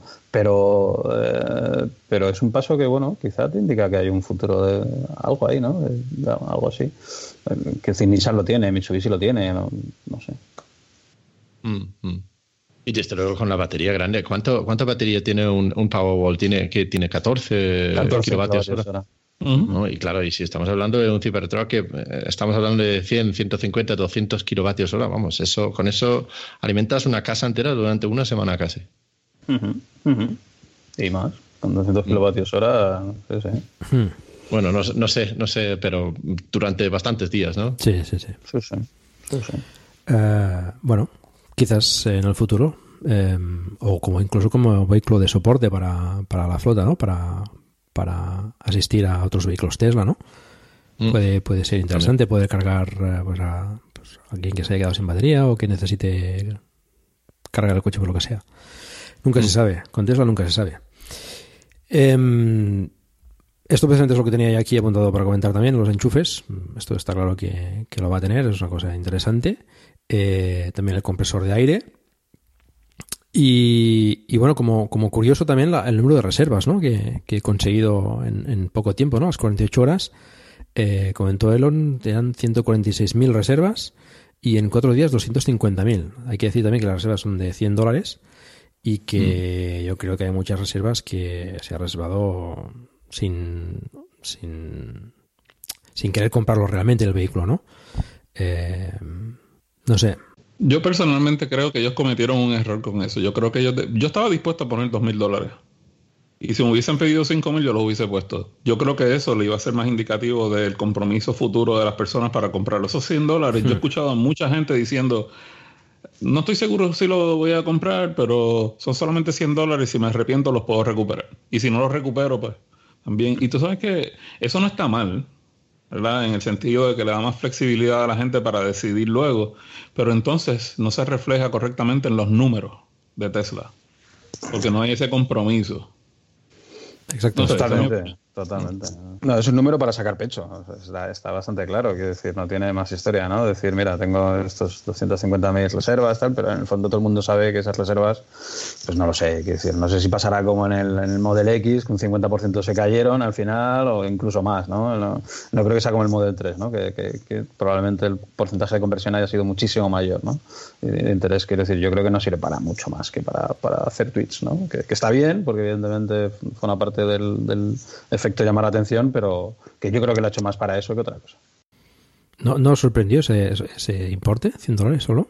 Como bajo. Es decir, a mí me pareció Sí, sí, sí, sí, me, sorprendió porque me parece que entonces carece un poco de sentido. Eh, que para sacar un número alto de reservas, pues vale, pero si todo el mundo sabemos que ese número te va a tener eh, una conversión muy baja, pues tampoco significa mucho y entonces eh, pues carece mucho sentido. Sí que, sí que me sorprendió también porque, mira, con el Model 3 creo que eran, eran mil eh, euros o mil dólares en su momento, si no me equivoco, con, con, otros vehículos anteriores han sido dos mil o cinco mil. con el Model, Y son, son 2.000 son 2.000 o 2.500, pero eso ahí, ahí sí que es distinto también, ¿no? Porque en el momento de reservar el Model Y, prefieren que la gente compre el coche que tienes actualmente, ¿no? Prefieren vender el Model 3, por lo tanto ponen el listón un poco más alto. Ahí sí que busco la lógica, o lo encuentro por lo menos, eh, pero con, el, con los 100 dólares para el Cybertruck, pues eh, la verdad es que no, entiendo por qué han hecho ese, esa reserva de esa forma, porque creo que les va a dar a ellos mismos una versión, una visión distorsionada del interés que hay, eh, o, o no, pero por lo menos no es un buen indicador. Lo que, lo que, yo sí he visto es que cada día que pasa yo veo más y más gente, lo que le llaman high profile, que están diciendo que les gusta, que la quieren, que la van a usar por una flota de trabajo. Eh, tienes artistas, tienes diseñadores de vehículos también que han dicho que es brillante el diseño y entonces poco a poco yo veo que hay una conversión de la mentalidad que no se vio durante los primeros dos días, por ejemplo. Y pues, no sé, esto era tirando este, asumiendo eh, completamente sin ninguna seguridad, ¿verdad? Porque no tenemos información de, de, adentro de la compañía, pero yo creo que eso da mucho que decir de lo que se proyecta para el futuro, donde posiblemente por lo menos en Estados Unidos, porque yo no, no conozco mucho de cómo cuán populares son las pickups fuera de los Estados Unidos, pero aquí eso es como un culto. Aquí la gente anda en ellas y nunca le ponen nada en la caja atrás. Este, mm. Mucha gente que las compra, especialmente tú vas a Texas y eh, tú casi no ves carros, tú casi no ves vehículos normales, lo que ves la gente con pickups y las ponen, las hacen bien agresivas, eh, manejan el límite de velocidad en algunas autopistas allá en, en, el estado de Texas es 90 millas por hora, 85 en varias de ellas. Y te pasan por el lado, tú vas a 80 y te pasan por el lado como si tú fueras frenando. La gente las usa porque no tienen peso en la caja de atrás y son bien rápidas, la realidad, tú sabes. Entonces, yo creo que aquí en Estados Unidos, si la gente sobrepasa lo feo que la ven inicialmente, yo creo que por la funcionalidad que tienen, las especificaciones, la versatilidad que tienen, yo creo que va a ser un éxito, por lo menos acá en Estados Unidos. Me parece que para sitios donde la, la ciudad o el pueblo tiene las calles muy pequeñas, yo creo que si no tienes dónde estacionarlo porque no cabe, entonces, ¿cómo lo van a vender en sitios así? Pero acá por lo menos en Estados Unidos yo creo que van a tener buena salida si a la gente no le molesta mucho el diseño. Ahí, te quería preguntar una cosa, Rafael, porque una cosa con un vehículo eléctrico es que lo aparcas en tu garaje y lo cargas ahí dentro, ¿no? Pero los pickups, si no me equivoco, suelen dormir en la calle muchos porque son enormes, incluso para garajes americanos, ¿no? Eh, ¿no, ¿No ves tú ahí un impedimento para la adaptación a, esto? Yo lo que sí he visto es que mucha gente, porque acá no son baratas tampoco, no es que son económicas, entonces la mayoría de la gente que las tiene aunque no las guardan adentro, tienen una casa, tienen, la pueden estacionar al frente de la casa. Y yo personalmente, se supone, se supone que yo puedo meter dos vehículos en el garaje de mi casa.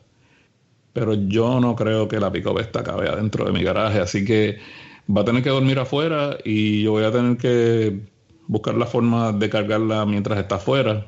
Que es fácil, ¿verdad? Puedo cambiar la conexión que yo tengo ahora del el wall charger que, yo tengo de Tesla, que es el que me da un poco más capacidad, lo puedo mover, yo lo tengo adentro, pero casi afuera.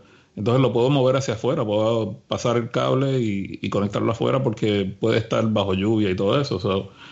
Eh, no sé, yo creo que tú tienes un buen punto ahí, Lars. Eh, dudo que la gente la pueda meter adentro del garaje, a menos que tengan una casa muy grande con un garaje mm. doble, grande de verdad.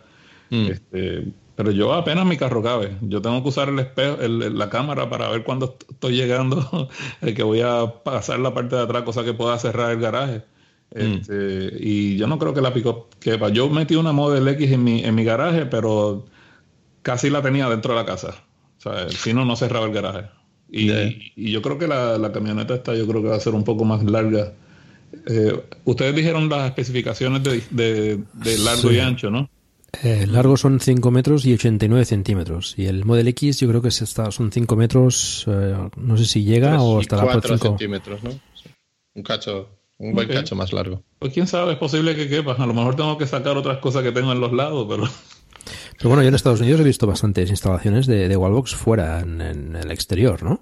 Sí. Eh, tampoco le veo demasiado. Siempre y cuando puedas aparcar cerca de, de, la casa, ¿no? Esto también lo vemos mucho en las películas, ¿no?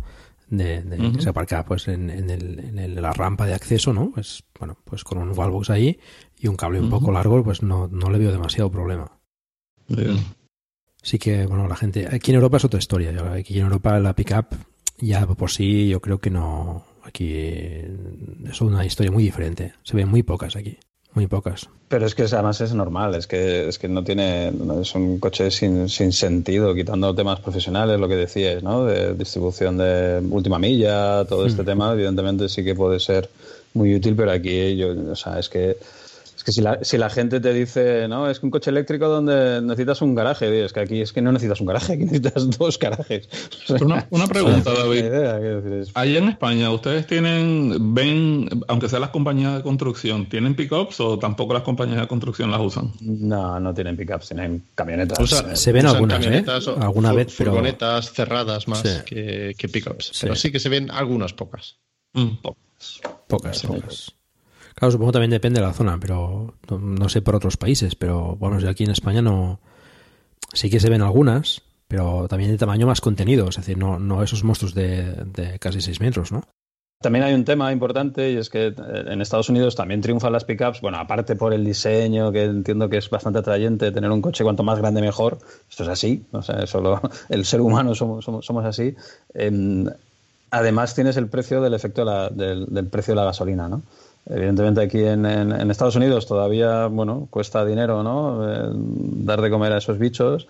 En, en Europa es son carísimos de, efectos económicos, con lo cual a un hmm. profesional pues le suele, no les suele atraer mucho algo así que tampoco es que sea lo más, lo más lógico en cuanto incluso a carga, ¿no? Hay, soluciones mejores para la carga. Entonces, el tema de que sea eléctrico cambia las tornas, ¿no? Entonces, a lo hmm. mejor, a lo mejor resulta que Tesla consigue empezar a vender este tipo de vehículos hmm. que se empiecen a vender en, Europa, ¿no? Eh, de hecho, yo creo que puede ser posible. Interesante pero por el precio de la electricidad, ¿no? En algunos países, yo qué sé, estoy pensando en Noruega, ¿no? Donde el consumo, los precios de la electricidad rondan los dos céntimos, quitando, bueno, tienen que pagar un peaje, bueno, hay unas cosas un poco raras, pero por consumo pueden ser dos céntimos el kilovatio hora, incluso en, pico, pues a lo mejor ahí, claro, estás poniendo al, alcance algo que consume 20-25 litros, ¿no? Entonces, eh, puede ser, puede ser que también entren por ahí, ¿no? Y un profesional diga, coño, aquí me ahorro bastante, bastante dinero, ¿no?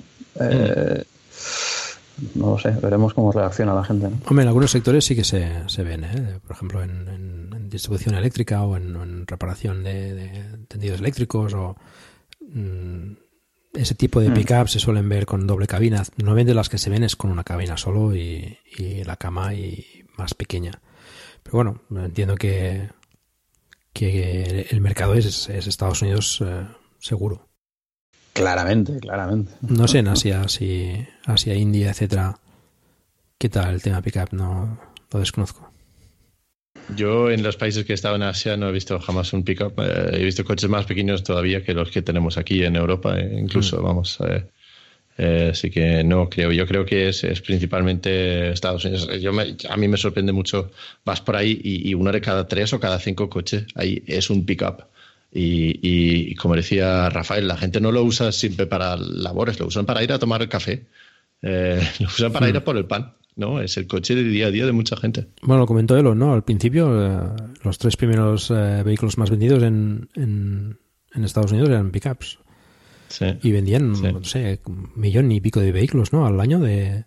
Solamente el Ford F-150 vende 900.000 unidades cada año. Eh, es decir, que el Ford F-150 vende dos o tres veces más de lo que vende Tesla con todos sus modelos a nivel mundial. Solamente eres el único modelo solamente en Estados Unidos. Por lo tanto, es un, es un mercado enorme si pueden entrar ahí. No, no, les hace falta ni siquiera mirar fuera. Y con ese, con ese mercado potencial, ¿creéis que, que el diseño y del Cybertruck ha sido acertado por parte de Tesla para, para conseguir arañar ventas o yo, mi, reacción inicial era de rechazo total y diciendo esto es un grave error porque a, mucha gente le va a rechazar. Eh, igual si un 20% le encanta, el 80% parece que no. Que sean 40, 60 o 50, 50, no lo sé. Pero desde luego que es algo que va a, dividir a la gente, ¿no? y mi, mi, pensamiento inicial era que si quieren entrar en ese mercado tan grande de, de 3 o 3 millones y medio de vehículos cada año de, pickups que venden en Estados Unidos, eh, a gran escala lo que necesitaban hacer sería eh, un, diseño más convencional. Pero luego a medida que lo he ido pensando, quizás, quizás creo que ese, pensamiento es, erróneo y, necesitan poder destacar, porque tú coges todos los pickups ahí y de verdad que todos se parecen mucho y la gente elige muchas veces su pick-up ahí por fialdad a, la marca que usan. El que compra un Ford, compra un Ford. El que compra un GM, compra un GM.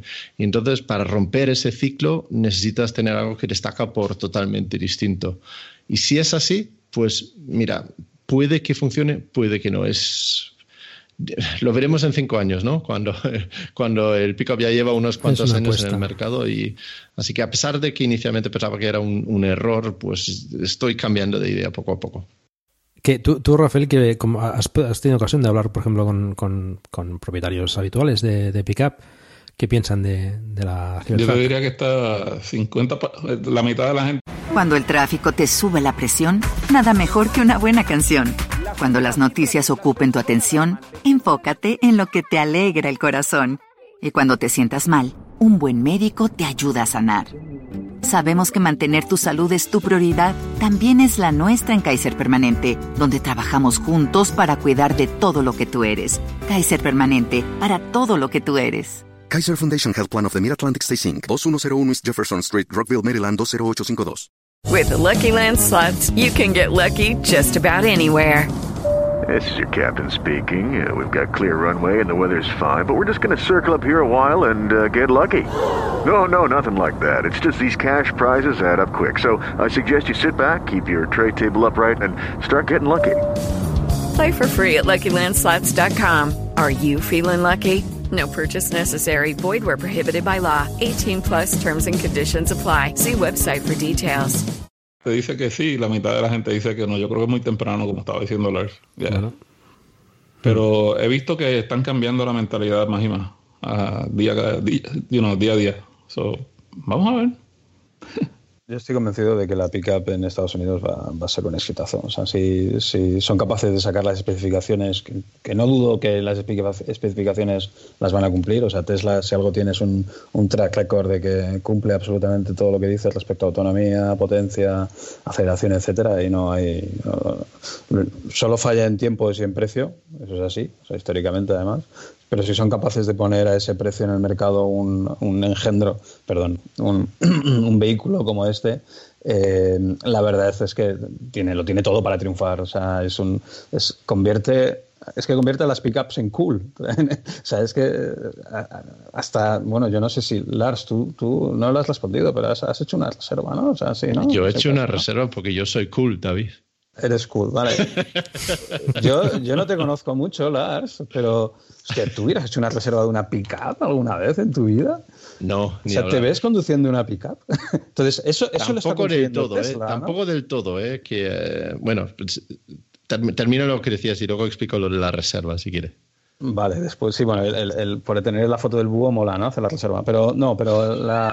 la- pero- sí, sí, pero, pero o sea, es, es- hace cool algo que, que- que- cualquier persona en, Europa, ¿no? En Estados Unidos, pero, pero en Europa consideraría un- un- una abominación, ¿no? Entonces, eh, ese puede ser también parte de la clave del éxito también en el propio Estados Unidos, ¿no? Porque, eh, bueno, y, y hay, una, hay un gráfico muy interesante, aunque también es cierto que los datos salen de fuentes un poco fluffy, no, no, no súper no super, eh, crunchy, pero sí que es cierto que hay un, hay un gráfico en el que pone en relevancia el interés en, en Google sobre la pickup respecto al Model 3 y es en los estados internos, en los estados interiores, no sé cómo le, le dicen ahí en Estados Unidos, perdóname Rafa, la- la- la- las- los, los estados del interior de Estados Ujú. Unidos son los que hay un, un interés muchísimo mayor, siempre en Ujú. relación con el Model 3, que en el resto de estados costeros, que en el resto de estados, ¿no? sobre todo los de la costa. Entonces eso indica que realmente hay un interés muy grande ¿no? por, por este tipo de vehículo y que, y que el diseño pues es que tiene, tiene que hacerlo diferente. O sea, si, si quiere hacer lo mismo, se va a dar de, se va a dar de bruces con lo que ya hay. Y yo creo que tiene que hacer algo que sea muy diferente, ¿no? La, la reflexión de Lars es muy, muy buena en ese aspecto, ¿no? Entonces es, es algo que, que, que, vamos, está destinado a triunfar si son capaces de hacer las especificaciones que son capaces, es que, que dicen.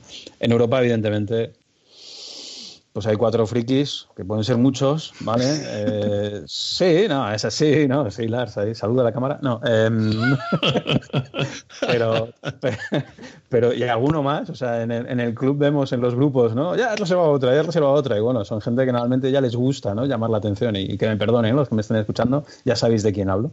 Eh, pero pero es, es, es algo que te, te, te, te produce, o sea, te produce el, el factor exclusividad, ¿no? De alguna manera, ¿no? Y, yo personalmente, pues hostia, yo me siento un poco apenado porque, no voy a engañar, ese coche yo creo que no viene a solucionar ningún tema de movilidad eléctrica a nivel europeo, quizá en Estados Unidos sí, porque evidentemente el mercado es tan grande que todo lo que sea un nice, un térmico menos, un pickup térmico menos por, esto, pues sí que sí que sí que apoya fuertemente la movilidad eléctrica que es, o la movilidad que existe allí. La movilidad europea es algo diferente. Entonces yo creo que, que desgraciadamente, y, y, aquí ya lo siento, pero yo espero que no triunfen en Europa, ¿vale? Espero de verdad, porque ese coche no tiene, no tiene cabida, ¿no? No puedes estar hablando de un coche de 6 metros. Está bien como solución profesional, ¿no? De reparto y tal, pero un coche de 6 metros es que no, no, es que, vamos, yo me veo en, yo, yo me muevo por Barcelona, envío Augusta con mi Model S, que ya es, un tamaño considerable, por ejemplo, tres carriles, bajando, tengo que mirar a un lado y a otro, si me encuentro otro coche de mi tamaño ya empieza a pasarlo mal, no caben, en este coche es que, es que sería una locura, ¿no? Evidentemente en ciudad yo creo que tenemos que pensar en otro tipo de, de solución, ¿no? En campo, pues oye, en campo está de puta madre, con perdón. Es, como, ¿verdad? David, tú estuviste en mi carro cuando estuvimos en California juntos. El mío es bien discreto, no llama la atención, ¿verdad? sí, pero se puede llamar la atención con un coche más respetuoso, que hay que decir, ¿no? Como el tuyo. Está, está francamente chulo, ¿no? Y, bueno, y también se podrá hacer un pick-up así, ¿no? Es cuestión de vinilar, o sea, no tampoco. un Cybertruck vinilado. Es lo que le faltaba, ¿no? para la gente que no lo sepa, que Rafael tiene una pintura multicolor en su coche muy llamativo, ¿no? Seguro que está reservando ya las medidas para el Cybertruck. Oh, ya yo tengo el diseño que le voy a poner. Es una locura. Y no, no, hay que ponerle PPF al, al, al, al Cybertruck. Eso no ves. Ahí se supone que es resistente. Bueno, volviendo, porque antes salió el tema, preguntando por, por qué he hecho una reserva. Porque yo soy uno de esos que han puesto 100, 100 eh, euros para hacer una reserva y tener, un, como ha dicho David, un búho, ¿no? Eh, pero no tengo... Eh, actualmente, tal como vivo y donde vivo y tal como, donde me, como me muevo, no encaja para nada. No me, no me entra ni en mi trabajo, ni en la ciudad donde vivo, ni en mi garaje, ni nada. Imposible, vamos.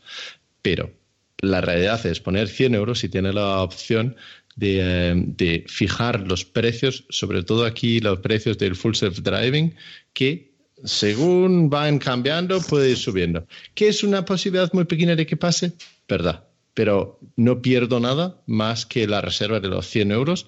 Si pasado los 3, 4, 5 años, cuando sea que, por fin lo saquen aquí y no haya subido y mi situación particular donde vivo y donde trabajo no ha cambiado, pues a devolver las 100 euros y, muchas gracias, porque no encaja para nada ni en, ni en lo que hago, ni, ni donde vivo, ni, ni para nada. Pero quién sabe, las cosas pueden cambiar en un futuro y por poner 100 euros, pues el riesgo es mínimo eh, por eso. Y justamente por eso también veo que, que mucha, mucha la gente que ha puesto una reserva creo que están pensando en una forma parecida según, según cada uno, ¿no? Yo, conozco a gente que ha puesto los 100 euros y tiene la intención clarísima de comprarlo, ¿eh? O sea, mm. clarísima. O sea, eh, no, no, voy a mencionar nombres, evidentemente, pero, pero estoy seguro que la van a acabar comprando, seguro, al 100%. Son pocos. Pero, pero evidentemente son gente pues que vive, vive en ciertas condiciones pues que no, no es donde viven los, los 45 millones de habitantes de este país, ¿no? Por ejemplo. Y no, y no te, hablo de, España, pero podía hablar de otros países, ¿no? Entonces, mm. eh, em, yo creo que va a ser un, un, el Cybertruck es un eh, es minoritario, vamos, no, no tiene más historia. creo, vamos, y espero no equivocarme de verdad, porque no sé cómo sería este mundo con muchos Cybertrucks. ¿Verdad? Muy divertido, David, sería muy divertido. Bueno, para quien se lo esté preguntando, el búho que estamos hablando es, es, es la imagen que te da Tesla cuando reservas el Cybertruck, pues eh, en otras ocasiones anteriores con el con el Model 3, eh, ¿qué enseñaba con el Model 3? Había, un depende del modelo, eh, había un erizo, pero había algo más también. Eh, el Lemur, había un Lemur, ¿no? Sí, el Lemur, exacto, que no, con el, con el Might Ranch, ¿no? Y en este caso, pues cuando reservas te, te, te, enseña un búho, pues también con hecho con, con ángulos, ¿no? Con, con superficies planas, bueno, es bastante chulo, la verdad, color negro. Y, y, bueno, pues eso es lo que permite pagar esos 100 euros, ¿no? Que repito, yo creo que, aquí se han equivocado con, ese precio tan bajo, ¿no? Que tenían que haber puesto algo más, más, más elevado. Para, primero para también tener un poco más de financiación y tener una respuesta real de lo que la gente realmente necesita. Y esto del Cybertruck, eh, la idea de las de, diferenciarse, mm, perdonarlas, pero tampoco es original porque lo comentó Elon Musk al principio de la presentación, eh, ¿no? Presentaron todo tipo de pickups allí, que son todas iguales. Eh, y, de hecho, él, supongo que estaba preparando al público ¿no? para decir, bueno, esto es todo igual, pues nosotros vamos a hacer algo absolutamente diferente. y, ciertamente, a medida que pasan los días, cambia la perspectiva de, de, de, la gente. A, mí me ha cambiado, yo lo vi feísimo cuando lo vi por primera vez. Al cabo de tres días lo seguía viendo feísimo y ahora pues bueno, pues ya no lo veo tan feo, ¿no? Y es solamente que a medida que pasan los días, y lo ha comentado Rafael, ¿no? Pues la gente mm, va despertando cierto interés, ¿no? Y en algunos ciertamente han, han, hecho un cambio súper rápido de, de, de, lo odio a, a lo quiero ya, ¿no? Mm, es curioso. Te veo todo caso, haciendo una reserva en una semana o dos, Paco. No, no, no. No, no, a mí igual que a ti tampoco me encaja en absoluto en mi forma de, de, de vivir. Tampoco me cabría en el garaje. Eh, sí que yo encuentro que sería un vehículo interesante para, para uso industrial. En este sentido sí que le veo, eh, creo que tiene un precio mm, razonable para un uso industrial, eh, la robustez, etcétera, todo esto encaja mucho, no como pick pero sí como mm, algo adaptado a furgoneta. Yo creo que Tesla aquí también sería interesante que también trabajase en, en, una, en una solución, en un vehículo para, para transportar mercancía, que también pues podría sacar de, las carreteras a muchos a muchos gaseadores, digamos, a muchos vehículos térmicos, tanto a nivel del semi como, como, vehículos, eh, camiones más pequeños, tipo, pues eso, camiones de basuras o, de reparto de, de corta distancia y, y, las pequeñas furgonetas que vemos todos los días por las calles repartiendo pues eh, paquetes de Amazon o de lo que sea, ¿no? Otro tema es que quizás teníamos que comprar de forma un poco más sostenible también, pero bueno, esto es otra es otra película.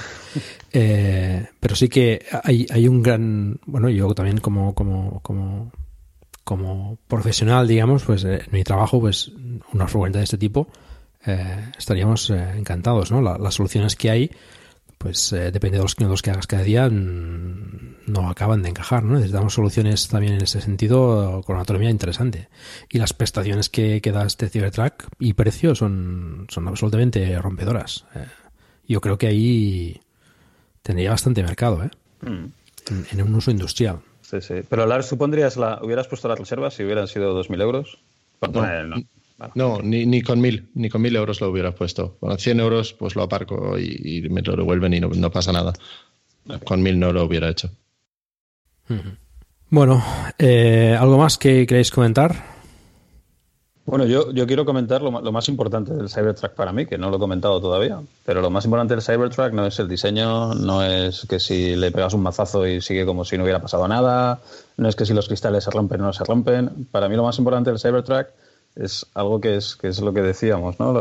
El, que son capaces, o sea, que realmente se ven capaces de, con ese precio, meter de 100 a 200 kilovatios hora, dependiendo en, a ese precio. Ya no, en ese, ya, no, ya no es como el roster, que la, maravilla es van a ser capaces de meter 200 kilovatios hora en un coche de 4, metros y medio, poco más, sino, sino el precio del que están hablando. ¿no? Entonces yo creo que ahí eso augura augura, quiero entender que augura que, que, han dado con, con, algo o que están pensando en dar con algo que les permita llegar a un precio del, por kilovatio hora que, impacte en el precio de los otros modelos, otros vehículos que tienen. ¿no? Em, no lo sé, no lo sé. hay cosas ahí que, que llama mucho la atención, ¿no? Porque, mm, bueno, no lo sé, hay que verlo, hay que verlo. Para mí es lo que más me maravilla, ¿no? O sea, lo, que hay detrás de ese Cybertruck no es, no es tanto el diseño rompedor, sino, sino que habla de posibles avances en, en, la densidad energética, probablemente, porque ese peso, bueno, no sé, la verdad es que me pierde un poco cuánto, cómo varía tener un exoesqueleto, ¿no? En el tipo del peso, o sea, en el, en el, el impacto en el peso, pero, pero a efectos de, de batería ahí hay algo. O sea, mm. algo tiene Tesla o algo cree que va a tener.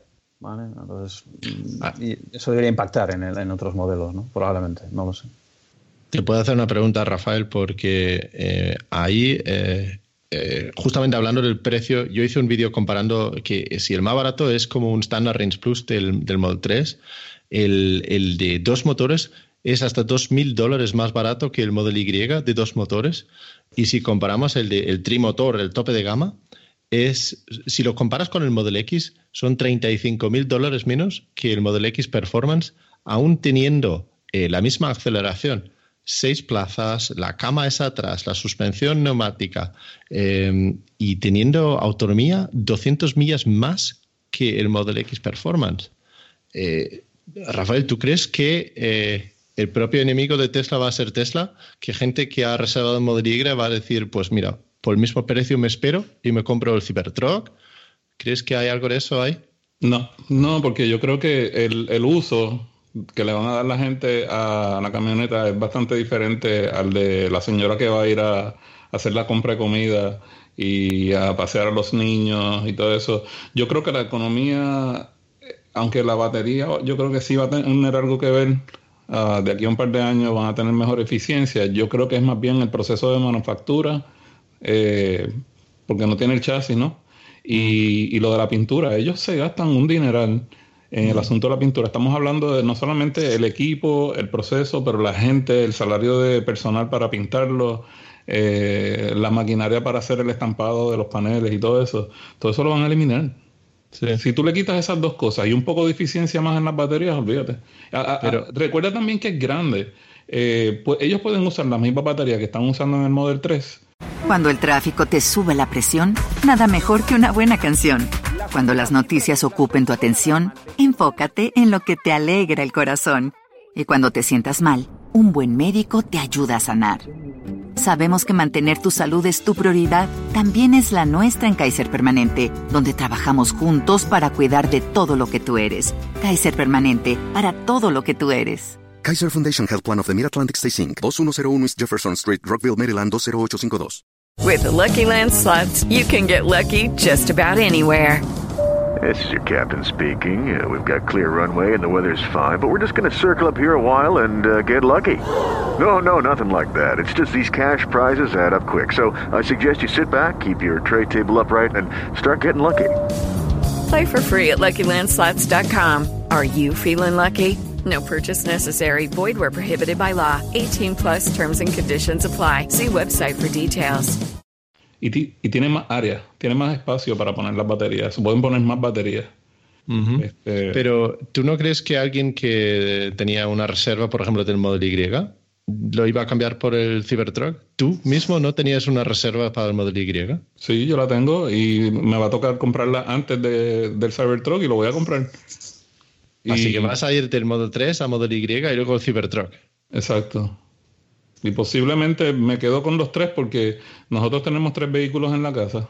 Ah. Y los otros dos que hay no son eléctricos. No, hemos- no- no- me faltan dos para cambiar. ¿eh? Entonces, ahí pues vamos a ver que todo Te encaja depende. perfecto entonces. Sí, porque en, en el peor de los casos, yo no quiero vender mi Model 3 para nada. Me encanta. Pero otra alternativa que yo tengo es vender Model 3 y me compro la Model Y y después agrego la Cybertruck. No sé. Eh, además de que tengo también otros miembros de la familia que lo pueden usar y todo eso. Y quién sabe. Aunque no sea yo, yo sé que va a tener, el Cybertruck va a tener buen material para videos de YouTube. so. Eso seguro. Yo- Hombre, habrá gente que, que, que cambie el Model Y por el Cybertruck, pero son animales bastante diferentes. Eh, yo creo que además el Model Y quizás está más pensado también para, más, más para Europa y otros mercados, aunque también sí. en Estados Unidos también seguro que se venderá bastante. Y de hecho Elon dijo que, que sería el, el número uno en ventas ¿no? de, de Tesla. El Cybertruck seguramente quizás le cueste más ¿no? de, de arrastrar a la gente y quizás pueda ser también mm, tener bastantes ventas, pero mm, yo creo que le costará un poco más ¿no? quitarle esa hegemonía a las pickups tradicionales. Yo creo que esto es el comodín, que pueden ser 100.000 al año como puede ser un millón al año. La verdad es que uf, vete tú a saber, ¿no? O 50 mil al año, quién sabe, a lo mejor no se mueve. Me parece poco, ¿eh? me parece poco, con tanto mercado que hay en Estados Unidos. ¿eh? Pero Y el tema de las baterías que cuentas, David, es bastante interesante porque es que estos números también cuesta, cuesta también saber, ¿no? Todo, todo este tema de ahorro de costes en la producción que comentábamos, ¿no? Que comentaba Rafael también de, pues la prensa, la pintura. No sé hasta qué punto, ¿no? Puede justificar ese precio, ¿no? Y de hecho ya se ha anunciado que, que, que el Cybertruck llevará la nueva generación de baterías. Eh, si, si, si alguien puede estar investigando en baterías de forma intensiva, estoy seguro que es Tesla. O sea, cualquier cualquier persona un poco capaz o que destaque en el tema de del diseño de baterías, donde querría trabajar, bueno, yo si fuese, si fuese de ese perfil, donde querría trabajar es en Tesla, sin, sin lugar a dudas, ¿no? Entonces yo creo que, que esto lleva una investigación yo creo que avanzada. Eh, Bueno, esto no lo sabemos nadie, ¿eh? por supuesto son suposiciones mías, pero apunta a que todas estas historias que, que estamos comentando sobre el Cybertruck, sobre el Semi también, que también para los precios que se vendían y las autonomías que, que sacaba con esas, con esas cargas tan importantes, pues quizás la, el tema de baterías eh, tienen, tienen cosas ya en laboratorio que están dando resultados y que, bueno, falta un poco que, que acaben de, de, demostrar su valía, pero que nos pueden sorprender. De hecho, bueno, están, están mejorando día a día las baterías. Es decir, las del Model 3, por ejemplo, son, son mejores que las del Model S. Eh, y se va avanzando sin, sin pausa, ¿no? Por alusiones. Eh. no. Bueno, más que mejores lo que son, son un poquito más grandes. No, ¿no? son, son, bueno, son más nuevas y, y, bueno, pueden hacer más ciclos, etcétera, ¿no? O sea, es decir, eh, es lógico, o sea, ca cada batería nueva que sale, pues seguro que, sí, que sí. es mejor que la anterior, ¿no? Y estas nuevas que, que comentaban, pues eh, no sé si decían que a un millón y medio de, de kilómetros, ¿no? Que podrían, podrían hacer, es decir, Tú sabes que recuerda también que Tesla acaba de comprar a dos compañías de batería, a Maxwell y a otra compañía, uh -huh. que la otra compañía es de Europa. Sí. Uh -huh. eh, no me acuerdo el nombre ahora, pero el, el, año que viene se supone que sale el Model S Plaid con uh -huh. más capacidad, con más performance. So, yo creo que es una combinación de cosas. Para mí, yo creo que las baterías van a ayudar, pero la, la economía, o sea, el ahorro principal del costo de, del Cybertruck, yo creo que va a venir del proceso de manufactura. Sí, bueno, seguramente será un conjunto de, de, de todos esos aspectos, ¿no? Yeah. Mm. Mm. Bueno, veremos, ¿no? No faltan tantos años para verlo. De hecho, está avanzando todo muy, muy, muy rápido, ¿eh? Muy rápido. Muy ¿Nos parece? Sí, hay un rumor que dicen que la Model Y empieza a salir antes de que se acabe el segundo trimestre del 2020. Hmm. Que me preocupa un poco porque es muy pronto, yo todavía quiero ahorrar más. Sí, no hace sí. falta que te lo compres el primero, Rafa, quiero decir. Sí, bueno, también. No sé, porque es que no quiero, no quiero vender la, las acciones que tengo de Tesla todavía. Yo creo que van a subir mucho y. I don't know. Sacarlo daría, de... para otro, daría para otro están ahí, las acciones de Están ahí, sube, baja, sube, baja, que. Sí. Es una, una, una, última cosa que te quería comentar, Rafael, también. Eh, comparado con las otras pickups que ves por, por ahí, por Estados Unidos, eh, ¿Cómo, ¿Cómo, ves la Cybertruck? A, en referencia pues a, a prestaciones, eh, etcétera. ¿Realmente está dando el campanazo? Yo digo, si no hay mentira en nada de lo que se enseñó en la demostración de hace casi dos semanas, yo creo que le va a dar pan pan a, a todo lo que hay en la calle. Yo, yo creo que les va a pegar duro. Sí, sí. ¿No hacemos una apuesta esta vez eh, sobre eso, ¿eh? Paco? Ya que te gusta hacer apuestas de vez en cuando, dentro de. ¿Sobre qué? ¿Quién se acuerda dentro de tres años? No, de, no sé, volumen de ventas de, de la. De, del Cybertruck en 2022 o 2023. Bueno, sí. yo, más, yo más bien me refiero a que si, si sale a producción, si sí. la ponen una al lado de la otra, eso, si se va a vender o no, yo creo que Lars hizo un buen argumento en cuanto a si se vende o no se vende, David también, tú dijiste muchas cosas que yo creo que aplican. Pero el tiempo dirá, si tuviéramos la bola mágica, estuviéramos ahora manejando posiblemente otra cosa. Uh -huh.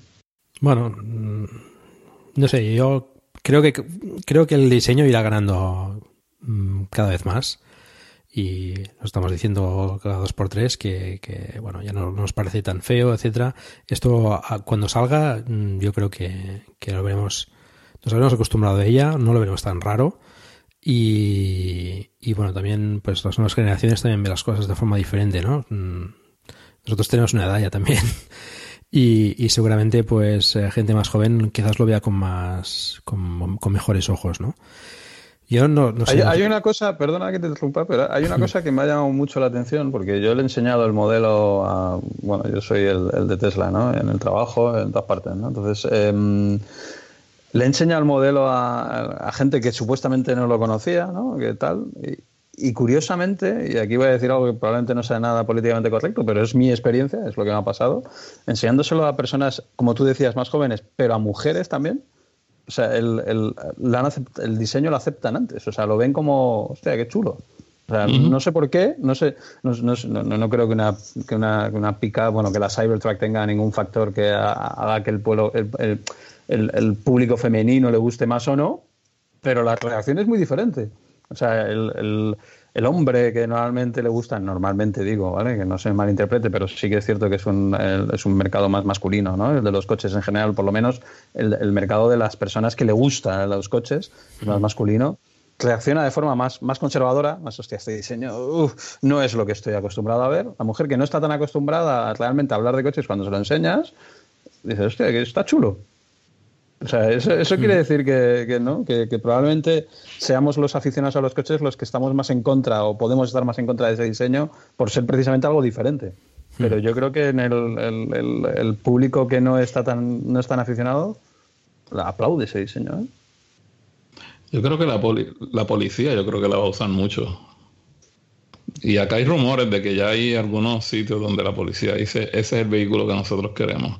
Lo que me está raro es, no sé cómo va a reaccionar el policía que no sabe lo que es eso y lo vea en la calle por primera vez.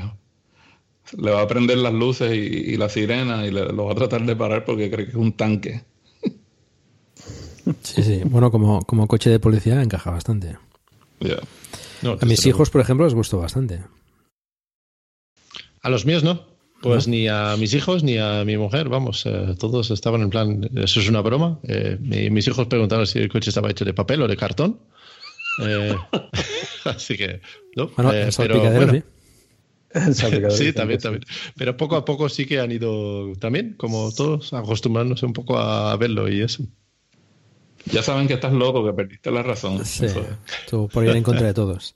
Esto no lo hemos comentado, el interior, eh, el, salpicadero, digamos, eh, estaba hecho, bueno, parecía mármol, pero por lo visto es una especie de papel prensado, ¿no? Eh, y tiene una pantalla de 17 pulgadas, igual que la del Model 3, pero bueno, pues 17 pulgadas, un poco más grande. Y me, me, pareció curioso también el, la interfaz gráfica, ¿no? Es totalmente diferente, la han hecho especialmente para, para el Model 3. No tengo claro si me gusta más que la que está ahora, eh, pero era totalmente diferente a, a lo que hemos eh, visto con el Model 3. No sé si tuviste ocasión de subir a, al Cybertruck y, y verla, Rafael, pero... Yo no, yo no pude coger el, el, el viaje de prueba porque yo estaba como a 10 pies en la fila de llegar y lo cerraron porque se hizo muy tarde. Porque les tomó mucho tiempo arreglar los cristales que rompieron. Hmm. Y, yo la realidad fue que me, la pasé eh, compartiendo con la gente allá más que estar pendiente a la, a la camioneta porque me encontré con mucha, mucha gente que quería este, hablar con ellos del asunto y todo eso. Cuando vine a ver ya eran casi, ya eran las 12 de la medianoche y lo cerraron a las 12 y 45, entonces no me dio tiempo, pero sí me acerqué cuando lo cerraron, la tenían con las puertas abiertas y tengo video bastante de cerca porque me estaban diciendo, aléjate, aléjate, y yo no le hice caso y le pegué la cámara. Eh, me gustó bastante, me gustó bastante, me preocupa un poco el asunto ese que dicen que eso está hecho con papel porque especialmente en el ambiente de la construcción donde la gente tira mucha cosa o entran sucios y eso. Yo espero que eso limpie bien, tú sabes. Bueno, tiene que ser resistente por narices, o sea, entiendo que el diseño sí, no sé, no sé el de prensado que robustez puede tener, pero... Tú sabes que tú usted estaba mencionando la pantalla eh, y, lo que se ve en la pantalla. El, si yo no mal recuerdo, cuando hicieron la presentación del Model 3 y le dieron rights a la gente, yo creo que se veía que en la pantalla era bien parecido a lo del Cybertruck, no era el mismo, la misma interfase. Me parecía que era una cosa así extraña, media en blanco y negro también. Yo sé que ellos, eso es todo, está en progreso todavía, eso no es final. Hmm. Y me parece muy raro que ellos hagan una interfaz completamente diferente a lo que tienen ahora en el Model 3 para la misma funcionalidad si ya lo tienen hecho. Solamente porque es una camioneta, como que no me cuadra eso. Hmm. No, cabe la, cabe la posibilidad de que es la siguiente iteración del software, ¿no? Se veía que estaba todavía muy en desarrollo porque muchas de las cosas que pinchaba eran vídeos directamente. Cuando se mm. ve el mapa es en 3D, no era un mapa en 3D, eso era un vídeo que simplemente se reproducía. Igual que cuando vimos la presentación del Roadster, también tenían una animación y es simplemente un vídeo que recorre ahí en, en la pantalla. Pero sí que había algunas cosas funcionales ahí. Se, no sé, creo que cambiaron la suspensión o las marchas o algo así en, directamente en la pantalla, porque el coche no, no, tiene palancas detrás del volante, no, no tiene para cambiar de marchas, no, no sé cómo bueno, ponen los intermitentes. Ese volante, ese volante es de prototipo, ese volante no, no va a ver la luz nunca. eh. Clara, claramente, claramente, pero, pero no, claro. incluso así, eh, palancas para cambiar de marcha necesitará o algo necesitará Sí, para por cambiar eso. de marcha. Sí, sí. Bueno, yo entiendo que tendrá algo estándar. Es decir, tampoco hace falta inventa- inventar la rueda de nuevo. Ya veremos. Vamos a ver qué sale. Ya veremos, sí. Yo no me fiaría de nada, ¿eh, Paco? Que luego sacan cualquier cosa. Nunca se sabe. Bueno, yo creo que, que hemos dado un buen repaso. No sé si os dejáis alguna cosa en el tintero, una cosa a comentar. Nada, ¿no? No. No, esta, no- esta noche pongo mi reserva, me han convencido, Rafa me ha convencido. Sí. Paco también no lo quiere admitir, pero eh, Yo voy a aguantar. No, no, yo no, yo no. si, si hacemos una apuesta, vamos a hacer. La apuesta es cuándo va a poner Paco su reserva. No, no. Por, por el quad sí, ¿ves? Por el quad sí que haría reserva. Pero el Cybertruck no. No, yo pienso igual que David, no, no lo veo aquí No te encaja. práctico ni, ni- no, no, en absoluto. No, yo creo que dominación. no lo, no lo van a vender solo, yo creo, el quad. Yo creo que va a ser solamente como una opción. Bueno, pues venga, va, venga, reservaré el Cybertruck entonces. Solo por el quad, ¿eh? bueno, pues entonces lo dejamos aquí, si os parece. Nos podemos eh, volver a encontrar dentro de dos o tres años cuando salga el Cybertruck y no hemos hecho apuestas al final, David. Pues hagámosla, hagámosla, hombre. Yo creo que el Cybertruck va a ser número uno en ventas, ya te lo digo yo, en Estados Unidos. Sí. En, en su segmento. Sí, seguro, seguro, estoy convencido. Yo no sé, yo lo que ¿Qué- quiero qué- hacer es lo ojo. ¿Qué dices bueno, con eso? hago- con más hago- del hago- Ford y todo. Hago un, hago un pequeño disclaimer, ¿vale? Porque aquí, o sea, cuando, o sea, básicamente la capacidad de producción de Tesla es lo que estará, lo que manda, lo que, lo que marcará la- la- las ventas, como siempre. Bueno, en tres años no van a acabar de solucionarlo. O sea, no, no veo yo que monten otra Gigafactory, o sea, va a ser muy complicado, ¿no? Entonces, dentro de ese límite, si son, o sea, va a ser un exitazo dentro del límite que pueda poner la propia capacidad de producción. O sea, estoy convencido de que, de que van a vender todo lo que produzcan, todo lo que sean capaces de producir. Dentro de sus prioridades, claro. ¿vale? Porque Tesla también tiene prioridades. Y yo quiero seguir pensando que su objetivo no es que todos vayamos en Cybertrucks, en Cybertrucks. Quiero seguir pensando eso de Tesla y prefiere que vayamos en un modelo un poco más razon, ra- racional, ¿no? Pero, pero dentro de eso, el, el, el Cybertruck va a ser un exitazo. O sea, estoy convencido. Fanboy, ¿eh? desgraciadamente. Pero bueno. Yo no sé, no me atrevo a... ¿Alguien- ¿Alguno se atreve a apostar? Bueno, David ha, ha dado duro. Mira, yo- tú dices más, estás diciendo más de los 900.000 que vende el Ford eh, F-150. Si fueran capaces de producirlo, sí. Ten en cuenta lo que ha dicho Rafael, ¿eh? que la producción eh, es mucho más fácil de hacer. Sí, más rápida, yo también lo he comentado al principio. Con lo cual pueden fabricar más vehículos. Yo, yo creo, yo creo que en el asunto, eh, en Estados Unidos, como ustedes mencionaron anteriormente, es bien cultural el asunto de las pick-up. Y la, la fidelidad a la marca es bien, bien grande. Y todavía, al día de hoy, aquí en Estados Unidos, yo veo gente que piensan que el Tesla mío es un carro japonés o europeo. Que no saben que eh, es de aquí. Y la ignorancia en ese sentido aquí en Estados Unidos es bien grande. Especialmente la gente en el campo que son los que más usan pick-up. Que los usan de verdad, tú sabes, que, que tienen granjas, tú sabes, que, que lo usan para trabajo.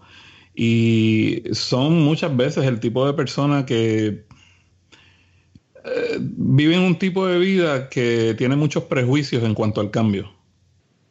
Y yo creo que ese puede ser el talón de Aquiles de, de la Cybertruck. De que para el que no es eh, el que usa el vehículo para como profesión, es más fácil yo creo que para el que lo usa, porque ya está prejuiciado con que el Ford o el Chevy o el, el Tacoma, cualquiera de esos, ese es el mejor.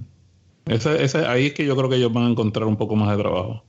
Pero si sobrepasan esas limitaciones, te digo, porque es que aquí en Estados Unidos la gente tiene una mentalidad bien, bien cerrada. Este, eso es lo único que yo creo que puede evitarlo. Si no, va a pasar lo que David dice, se va a vender más que las tres otras marcas juntas. Bueno, va, me voy a animar. Yo, yo digo que no, no, no va a ser ningún éxito. Por aportar algo de, De color, algo de color. de contraste, sí. Venga, va, Lars, mójate. Yo diría que, que va a ser, sí, sí que va a ser éxito, pero eh, que ese diseño que tiene sí que va a dividir y por eso digo, ni para ti ni para mí, más de medio millón de unidades anuales no va a subir. Bueno, pues nada, ahí quedan los datos. Que seguiría siendo un, un, un gran programa de coches, eh, ¿no? Pero, pero no creo que va a llegar a, a los casi millón de unidades como el Ford F-150. Ojalá que me equivoque, pero... Yo lo, yo lo que no quiero es que a Tesla le pase lo que pasó con el primer Roadster, que no pudieron, estaba tan limitado en cuanto a al público que lo podía comprar que no lo pueden ni, ahora mismo tú tienes uno y no lo puedes arreglar. Tienes que conseguir a alguien que trabajaba antes para Tesla para poder arreglarlo, el, el Roadster original. So, si lo hacen en masa y se sigue vendiendo, aunque sean los números de, de la Model X, que es la más cara y se vende menos, pues yo creo que pueden, pueden sobrevivir con, con esa. Y si no, pues mira, lo cancelan. El problema es que cuando cancelan un vehículo es que si ya lo vendieron a mucha gente y pasa algo, ¿cómo lo arregla? Sí, bueno. O sea, pues, vamos a ver. Ahí quedan las apuestas, ya veremos dentro de, de tres o cuatro años que... Yo, yo dentro de tres o cuatro años no, ve, no veo, solo para hacer el disclaimer este, no, no, veo que sea capaz de producir un millón de, de Cybertrucks eh, Tesla, ¿eh? O sea, pero si fuera capaz de producirlos... Bueno. Los vende. Veremos. Seguro. Veremos, veremos. Bueno, pues venga, aquí lo dejamos, si os parece. Eh, agradeceros, sobre todo, haber participado en, en este podcast de Plug and Drive. Eh, si os queréis despedir, ¿dónde os pueden encontrar? Bueno, a mí me consiguen en, internet bajo mi nombre, Rafael, Rafael Santoni en Twitter o bajo el Twitter handle Teslatino, al igual que en YouTube también. Eh, tengo un canal de español que es Teslatino Español. Y a mí, Lars, me encontráis en, si buscáis Tesla para todos, en, todos los sitios, soy muy pesado en eso, eh, pero también podéis encontrar nuestro podcast que se llama Es Tesla y a, a, diferencia de otros muchos podcasts, lo que tratamos sobre todo son las experiencias propias con, con un vehículo eléctrico, no tanto las noticias. Y tenemos una parte también donde, donde participan los oyentes y nos mandan audios. Y eh, eh, pues sí, quizás es algo que interesa aquí a los oyentes aquí también. David. Eh, yo no me podéis encontrar en ningún sitio. ya te estás escondiendo. Básicamente no soy, no soy, youtuber, no tengo podcast. Bueno, participo en podcast y me, evidentemente con Paco, que es un placer siempre, y con, y con el resto de personas, pero vamos, que básicamente no, no tengo nada que... que tengo muy poca huella en, en social media. Bueno. O sea que es complicado. Pero bueno, estoy a disposición de cualquiera que tenga una duda. Y, y, si es un owner de Tesla o no, o es potencial, estamos aquí para, para resolverlas. Y... Bueno, el club de España que tú corres, ¿cuál es el Twitter handle de, del club? Ah, sí, por supuesto, claro. Ya, claro. Club, clubtesla.es. Hay, hay, un foro abierto a todas las personas que quieran saber más de, Tesla. Eh, sé que los foros están un poco, son como del siglo pasado, pero funciona muy bien. ¿vale? Hay gente dispuesta a ayudar. Después, evidentemente, en el club eh, hay, eh, somos ahora más de ya acercándonos a 800 miembros, 800 socios, todos propietarios. Y teniendo en cuenta que hace menos de un año éramos 200, o sea que y se creó hace 4 o 5 años el club, ¿vale? Entonces, la verdad es que no miento, 3 años y medio. Pero, pero la verdad es que el, el Model 3 ha sido un exitazo y se está notando, ¿no? Entonces, eh, bueno, ahí si alguien quiere, si, si, hay algún propietario de Tesla que todavía no sea socio del club, yo les recomiendo que si quieren encontrar gente con ganas de ayudar y si tiene dudas o encontrarse, bueno, hablar, charlar de, todo lo que sucede alrededor de Tesla, más que bienvenido será. Estupendo. Pues nada, mmm, recomendaros los los canales de YouTube de, David y de Lars y de, y de Rafael. David seguro que está pensando mandar uno. Y, y el podcast es Tesla, por supuesto. Súper recomendable eh, para conocer toda, todas esas experiencias de, del mundo Tesla. Y, el club, pues también para los que sean propietarios de Tesla, yo creo que es imprescindible. Y para los que sean pues aficionados, pues también visitar los foros que, seguro que, se aprende y, y, se conoce a gente muy interesante. De nuevo, muchas gracias a, a, los tres y bueno, pues nos vemos dentro de, de algunos días, ¿no? De algunos años, perdón. Muchas gracias, Paco. Ha sido un placer. Gracias por la invitación. Gracias. Muy bien, gracias. Gracias, Paco. Un abrazo. Venga, gracias a vosotros. Chao. Chao.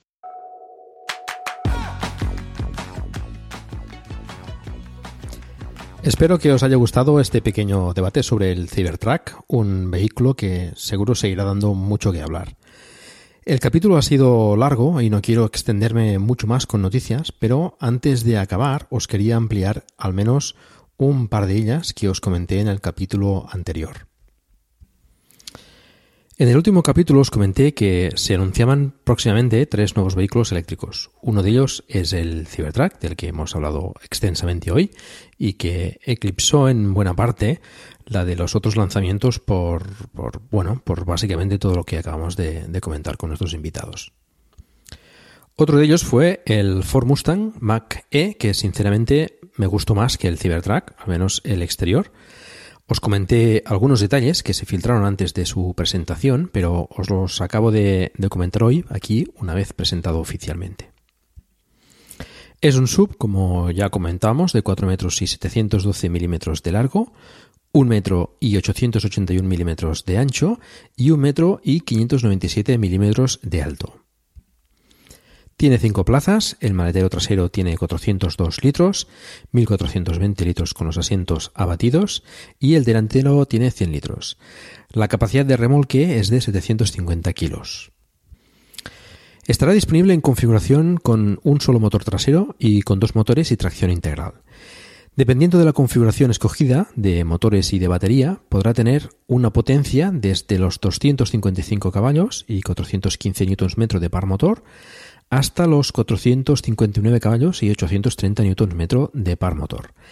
Aceleraciones desde los 6,5 segundos hasta los 3,5 segundos de 0 a 60 millas por hora y tendrá dos posibles baterías, la de rango estándar con, 75,7 kWh y autonomía estimada de 370 km en ciclo EPA y la de rango extendido de 98,8 kWh y autonomía estimada de 483 km en ciclo EPA. Ambas 48 km menos en las versiones con dos motores. Tendrá disponible carga rápida hasta 115 kilovatios para eh, los modelos con rango con la batería de rango estándar y hasta 150 kilovatios para las de rango extendido. Dispondrá de dos pantallas en el interior, una de 10,2 pulgadas detrás del volante y otra en el centro del salpicadero de 15,5 pulgadas, mm, situada en modo eh, vertical, em, al estilo un poco de Model 3, pero en vez de ser horizontal en modo vertical. El software del vehículo además podrá ser actualizado remotamente, al igual que ocurre con los Tesla, y las entregas están previstas para finales de 2020. El primer año se prevé fabricar 50.000 unidades, que ya están todas reservadas. Aunque bueno, la producción la veo un poco escasa para, para empezar. El precio anunciado recientemente en Alemania para la versión con tracción trasera y rango estándar es de 46.900 euros, 54.000 para la versión con dos motores y las de rango extendido parten de 54.475 euros con un motor y de 62.900 con, con dos motores. La verdad es que el vehículo tiene bastante buena pinta y bueno, ir a verlo a, a la web, a la web de Ford, encontraréis allí, se puede hacer reservas de por, por mil euros, todavía en España no, pero en algunos, algunos países de Europa sí, y la verdad es que bueno, tiene bastante buena pinta. En Estados Unidos además podrá, podrá beneficiar, beneficiarse del, de la ayuda del gobierno de 7.500 dólares, con lo que bueno, puede, puede hacer daño al, al Model. Lexus, como os comenté, también iba a presentar su primer eléctrico puro y es, bueno, adivináis qué, otro sub. Es el UX300E, derivado del híbrido 250H y que, bueno, por tanto es prácticamente igual estéticamente, excepto algunos toques exclusivos para el 300E y una altura un poco más baja, curiosamente, 2 centímetros. Montará una batería de 54,3 kWh con una autonomía de 399 km en ciclo NETC, esto es lo que ha anunciado, se desconoce la autonomía en ciclo WLTP, pero bueno, no, promete demasiado esta batería. Además es refrigerada por aire, cosa sorprendente dado que se supone es un vehículo de, alta gama.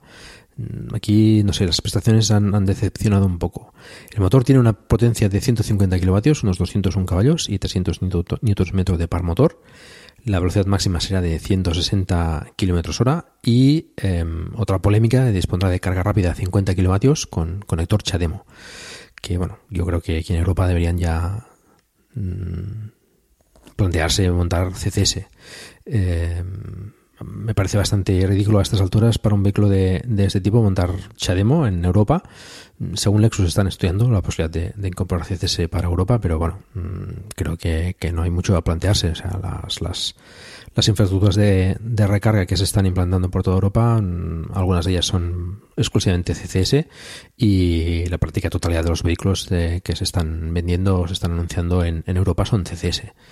No, no entiendo esta, esta tozodería de, de, bueno, de, los grupos japoneses, de, de Toyota, de, de Nissan, eh, bueno, Mitsubishi, etcétera, de montar Chademo, eh, que me parece muy bien que lo hagan en Japón, pero, pero en, en Europa yo creo que deberían plantearse ya, el CCS sin, sin lugar a dudas.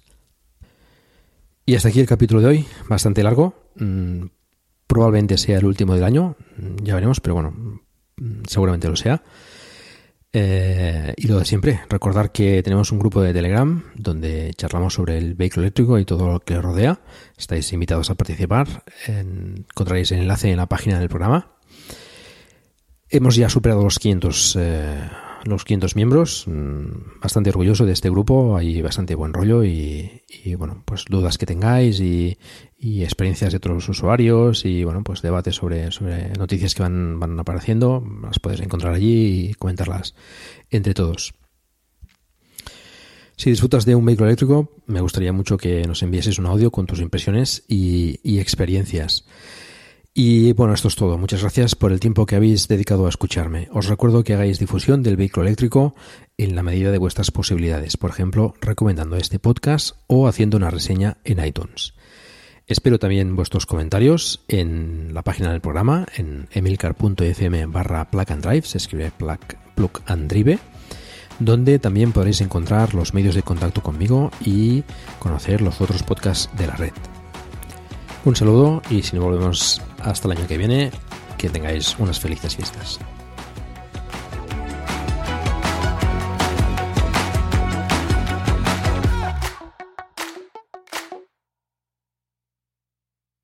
Cuando el tráfico te sube la presión, nada mejor que una buena canción. Cuando las noticias ocupen tu atención, enfócate en lo que te alegra el corazón. Y cuando te sientas mal, un buen médico te ayuda a sanar. Sabemos que mantener tu salud es tu prioridad, también es la nuestra en Kaiser Permanente, donde trabajamos juntos para cuidar de todo lo que tú eres. Kaiser Permanente, para todo lo que tú eres. Kaiser Foundation Health Plan of the Mid-Atlantic Stay Inc., 2101 East Jefferson Street, Rockville, Maryland 20852.